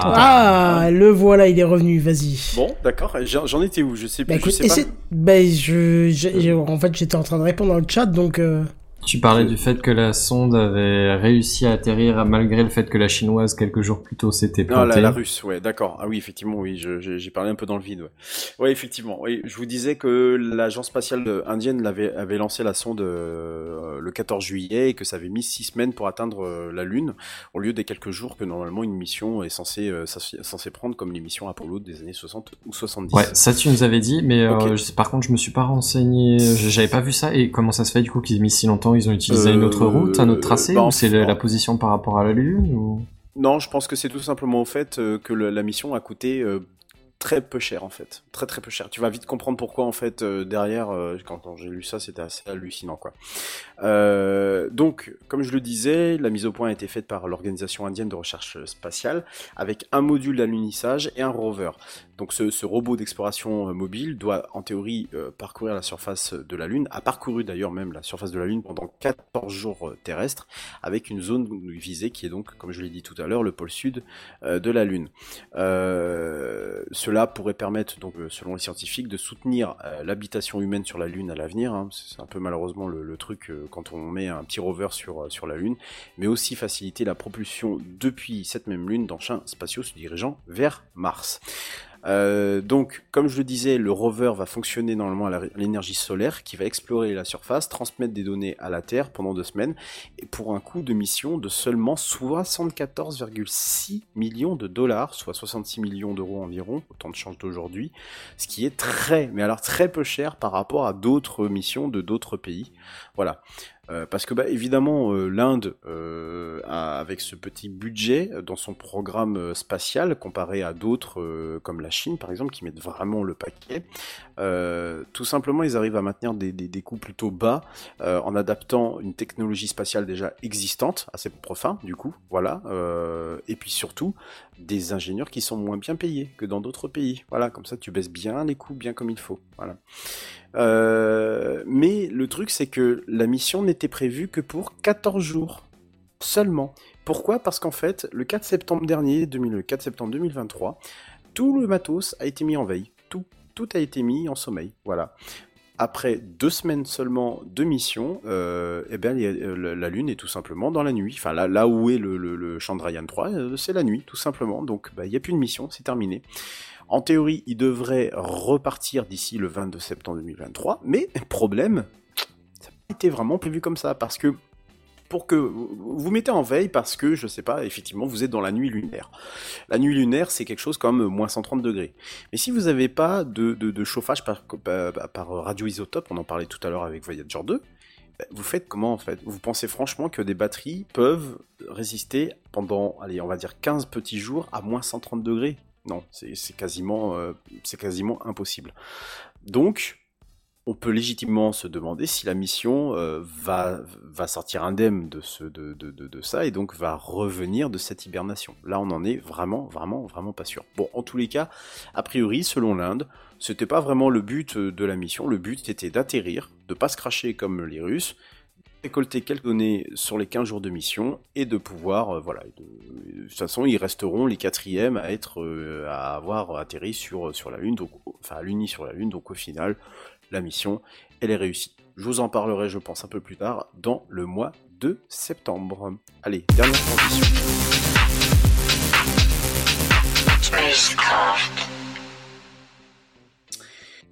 Oui, effectivement, euh, comme tu dis, euh, Black Sky 68, elle est juste prévue de durer 14 jours, elle doit pas redémarrer, effectivement. Et ils ont dû aussi déplacer le lunisseur. Euh, C'est ça. Blacky. Blacky, pardon. Et l'alunisseur d'ailleurs a été mis, a été mis en, l'alunisseur a été mis en sommeil beaucoup plus tard que le, le robot qui lui a été mis en sommeil, je crois deux, un ou deux jours avant. Allez, on termine ce spacecraft un peu long, j'en suis désolé, il est 23h37 avec quelques recommandations. Si vous voulez avoir d'autres informations sur le JWST, j'en ai suffisamment parlé, mais si vous allez, voulez avoir les, coulisses, vous avez deux documentaires extrêmement bien faits. Euh, celui de Netflix, pardon, Cosmic Time Machine, que je vous invite grandement à voir. Il est, euh, il est assez génial, il est assez sensationnel. Bon, il est un peu aussi ronflant. hein, on est quand même sur des Américains qui, ah, on est les meilleurs, nous, franchement. Attends, surtout quand Joe Biden présente sa petite photo. Donc forcément, ça fait son petit effet. Je vous recommanderais peut-être plus le documentaire d'Arte sur le même sujet, qui lui va un peu plus en qui eux vont un peu plus dans, le dans la profondeur de- technique de la mission. Donc voilà, euh, ce sont deux, documentaires que je vous, je vous recommande. Ils sont plutôt courts et ça, ça permet effectivement de savoir comment a été construit le, le- le- le télescope et, euh, euh, et surtout expliquer avec beaucoup, beaucoup de détails les points de, non-retour. euh, J'en avais parlé, hein, qui sont tous ces petits points pendant la mission, de du décollage jusqu'au point de Lagrange L2 où le télescope aurait pu faillir et que juste une seule action aurait pu complètement le déclarer inerte. Euh, voilà, et puis euh, vous parlez également d'Aston de la mer, puisque je l'ai évoqué en tout départ. euh, c'est le donc on, fait quelques, on fait l'acte 3 d'Aspace MR là en ce moment avec euh, Phil, Phil Good qui est donc mon euh, mon compère dans l'histoire. Euh, donc un gros travail. On fait aussi des lives, on fait pas on fait pas mal de, de- de choses autour du autour label. Donc allez voir, allez visiter. C'est asondemr.com. Euh, Et puis, il faut aller voir les lives, sinon vous faites insulter. Oui, vous faites insulter pas Par Monsieur Redscape lui-même. Exactement. Euh, donc euh, oui, alors je, rep- je repars sur ce que dit Black Key. Oui, c'est dommage qu'ils voilà, ils sont un peu évasifs euh, sur tous les points, les points critiques. Oui, mais bon, c'est un grand, documentaire grand public aussi. Hein. Faut pas non plus euh, leur demander trop de trop de choses. Et donc oui, pour revenir à Sonde des mers, euh, on est plutôt très content et très satisfait de, des, retours qu'on a eu. surtout que moi, c'est un gros challenge puisque j'en compose la musique de A à Z. Mais en tout cas, on est plutôt plutôt content et cet été, on a eu on a fait là où tout le monde est parti en vacances bah, et, et donc certains ici n'ont pas regardé, mais ça c'est pas grave. Deuxième tacle. Euh, non, je, je rigole. Bah, bravo, vraiment, Je, quoi. je, je- Non, je- vous l'avez dit. je- vraiment, je rigolais. Il n'y a pas de, il a pas de souci. Mais euh, voilà. en tout Et cas, moi, j'étais là dès que je pouvais. hein. Oui, oui, non, mais tout à fait, Kenton. Je, Ah, je- mais je- si, je- je- voilà, C'est ça, euh, ouais. J'avale aussi. Ton petit chèque à la Et euh, donc, donc euh, voilà, c'est euh, une super expérience hein, puisque bon, ça nous met aussi un peu la pression pour être un, un- un peu meilleur que ce qu'on faisait dans les deux premiers actes. Et puis on a d'autres podcasts qui sont prévus dans le label. En tout cas, on est vraiment très heureux de pouvoir euh, présenter euh, ce contenu et de commencer à avoir voilà des, des, des vues par-ci par-là, notamment sur sur YouTube. Quand vous avez quand vous avez jamais eu de vidéo à dépasser 8000 vues, franchement, ça vous ça vous fait vriller euh, en vous disant mais qu'est-ce qui s'est passé quoi? C'est juste l'algo de YouTube. Oui, sauf que là, on est en septembre, parce que c'est pas février. hein, faut- Quoi? Qu'est-ce que j'ai dit? Ok, je te la laisse, tu réécouteras. C'est Ouais, Non, pas non, non, vraiment, épargne ton cerveau, essaye pas de trouver. Ok, d'accord, ça marche. Bon voilà, c'était Spacecraft, un peu long. Je suis désolé, j'avais Non, pas mais d'actu à non, vous présenter. c'est bien, c'est la rentrée. C'est la rentrée, voilà, exactement. voilà. Non, mais je, vous- je sentais qu'il fallait qu'à la fin, il- j'ai coupé des passages parce que sinon ça allait être beaucoup trop long. Euh, bah voilà, bah, je crois que c'est la, c'est la fin de, c'est la fin ou on fait Le retour de l'écho. Oui, le son de Kenton est euh, tout à fait. euh, Ah, Ouais. bah écoute, euh, Ah, clairement, voilà, c'est personne d'autre, c'est sûr. Je sais pas, pourtant de mon côté, tout a l'air d'être ok. J'espère que sur le son du podcast, ça sera nickel. Oui. Euh, Et désolé pour les, les saccades hein, euh, et, les, et les coupures. Euh, je, je, je- j'ai déménagé, donc je Il suis pas passé sur des de- box 4G au lieu de- d'une de box ADSL, ce qui provoque donc c'est peut-être ces saccades et, et tout le bordel. Voilà, j'en suis désolé. Bah écoute, en tout cas, euh, de mon côté, c'était nickel. Sauf la petite coupure, mais c'est pas grave. Ouais. Et, hein, C'est l'intention qui Ça compte. nous est tous arrivé, je crois. Il faut pas oublier que au début de Techcraft Benzen euh, avait un son qui était euh, somme toute aléatoire. Discutable. Voilà, c'est ça. C'est ça. De qualité variable. On, était, sur, de la, la qualité. On est, non, on était sur de la connexion étudiante. Hein, tu vois. Ouais, c'est ça. C'est- Mais, mais pur, pur jus, tu vois. Pas, pas maintenant les étudiants qui ont la fibre, tu vois. c'est- C'est de la, de la- étudiant à l'ancienne. Parce que toi, toi, tu nous disais Sam que t'étais euh, en fin de collège, mais euh, Benzen était étudiant et sa connexion était étudiante aussi. C'est-à-dire qu'elle étudiait le fait de se connecter ou pas. Tu vois. Donc, euh, Des fois, elle avait la flemme, elle faisait la grasse mat, clairement. Bon bref en tout cas voilà on vous a pas on vous a pas fait un épisode de merde pour le premier épisode de la rentrée hein, parce que quand même on est presque à 3 heures d'émission on espère que ça vous a plu Euh, il va y avoir le petit truc euh, de base c'est-à-dire ça Cantange. Ah, voilà, c'est Ah. ça Quiz. il faut le dire hein, sinon ça ça Ouais. part pas hein, il faut le dire on mais en tout cas oui effectivement c'est un plaisir pour nous d'avoir repris cette saison j'espère que pour vous c'était oui. pareil Oui. Ah, si tu t'adresses à nous, oui. Je sais pas, mais pour moi, tu t'adresses à l'audience, tu vois, donc. euh, Bah non, mais à vous, bien sûr, l'audience. euh, On a, on n'a pas de retour de l'audience, c'est très rare. hein. Bah, du coup, on espère que ça leur fera a plaisir quand même. Hein. Alors que pourtant, vous pouvez venir sur euh, discord.techcraft.fr, je crois que c'est ça hein, l'adresse. hein, C'est ça, c'est ça. Ouais, ouais, Parce ça. qu'après les vacances, t'oublies un peu les adresses. hein, et- Bien sûr. Comme Mais- vous oubliez de rebrancher des trucs. Ou... Oui, voilà, c'est ça, oui. Oh, Ouais, ça ouais. va. Et globalement, ça va, ça a été bien. Non, non, franchement, ça a été. Ouais, J'ai oublié de, euh, de, enfin, suite au plantage de Mumble, de OBS, j'ai pas eu les images. Je les ai, je les ai mises au fur et à mesure. Donc euh, voilà. Ok, très bien. Non, non, mais ça va. Franchement, C'est une affaire qui marche, c'est une affaire qui marche. Ouais, ouais. Et bah oui, au bout de 12 ans, quand même, on connaît un petit peu le bousin, on sait comment ça fonctionne. Et on est toujours content de vous retrouver. En tout cas, nous, de notre côté, on est vraiment très content de vous retrouver. N'hésitez pas à nous faire un retour sur ben, discord.techcraft.fr, sur... euh, Peut-être pas Twitter, parce qu'en ce moment, ça pue un peu du cul, hein, on va pas se le Twitter, mais je cacher. connais pas, moi. Je connais pas Twitter. Je connais Ouais, pas. c'est tu ça. parles C'est quoi Twitter Mais j'ose pas dire X, parce que j'ai peur que Rocco Sivridi se réveille, donc... euh, tu vois. Ou que Twitch nous bannit Ouais, c'est ça, ouais. Sinon, vous avez toujours la possibilité de venir sur Mastodon, parce qu'on a tous des comptes sur Mastodon, sauf Benzen. Ah, ce don, non, je, je connais pas. Ah, t'as pas non plus Non, je connais pas non plus. Oh Ouais, Toi qui es toujours à, à fond dans les trucs. Euh, C'est ironique, je connais, mais j'ai toujours pas de compte et je compte pas en créer un demain. D'accord, ok, bon bah... euh, Blue Sky peut-être? Je connais encore moins. Bah, si vous avez une invitation Blue Sky, je suis preneur, parce que j'ai fait trois demandes et j'ai rien eu, donc... euh, Ouais, bah j'attends, d'avoir un code euh, pour, euh, pour te en donner un. Bah, écoute, hein, tu m'en fileras un si tu as ce qu'il faut. Bref, Sur ce, monsieur, dame. c'est Ouais. ça. 2h45 d'émission au lieu de 2h. On vous a pas menti. On vous a régalé pour le premier épisode. On vous retrouve sur euh, techcraft.fr. Là, vous retrouverez tout ce qu'il faut. Et puis, on vous dit à plus. Bye bye. Hein. Je crois que c'est ça qu'il faut qu'on dise. Hein. Ouais, c'est À ça. plus, bye bye. Ciao, Je ciao. crois bien que c'est ça. Salut tout le Salut monde. tout le monde. Salut. À plus. Bye bye. Si j'arrive à remettre les... Tu vois, Ah, ouais, continue. on est vraiment le Les début. adieux qui tournent en non, mais- là. Même pas, j'arrive à mettre le jingle. de- c'est Non, les mais- invités qui veulent pas partir ouais, à la fin ça. de la soirée. J'adore. Tu sais, le mec, il a la guitare derrière en train de faire le bête, tu vois. C'est ça, Putain, ouais. Quand est-ce que tu lâches le C'est ça. Même pas, j'arrive à mettre le truc de fin, mais ça y est, c'est bon, j'ai retrouvé le bouton. On vous dit à la semaine prochaine, euh, lundi. euh, J'allais dire lundi, non, mais non. Jeudi dès 21h, à plus, bye bye, tout ça, machin, vous connaissez l'histoire, ça fait 12 ans, on est là et on continue encore et avec vous. À plus, bye bye. Hein. Ça bon. Ben non, c'était pas le bon bouton.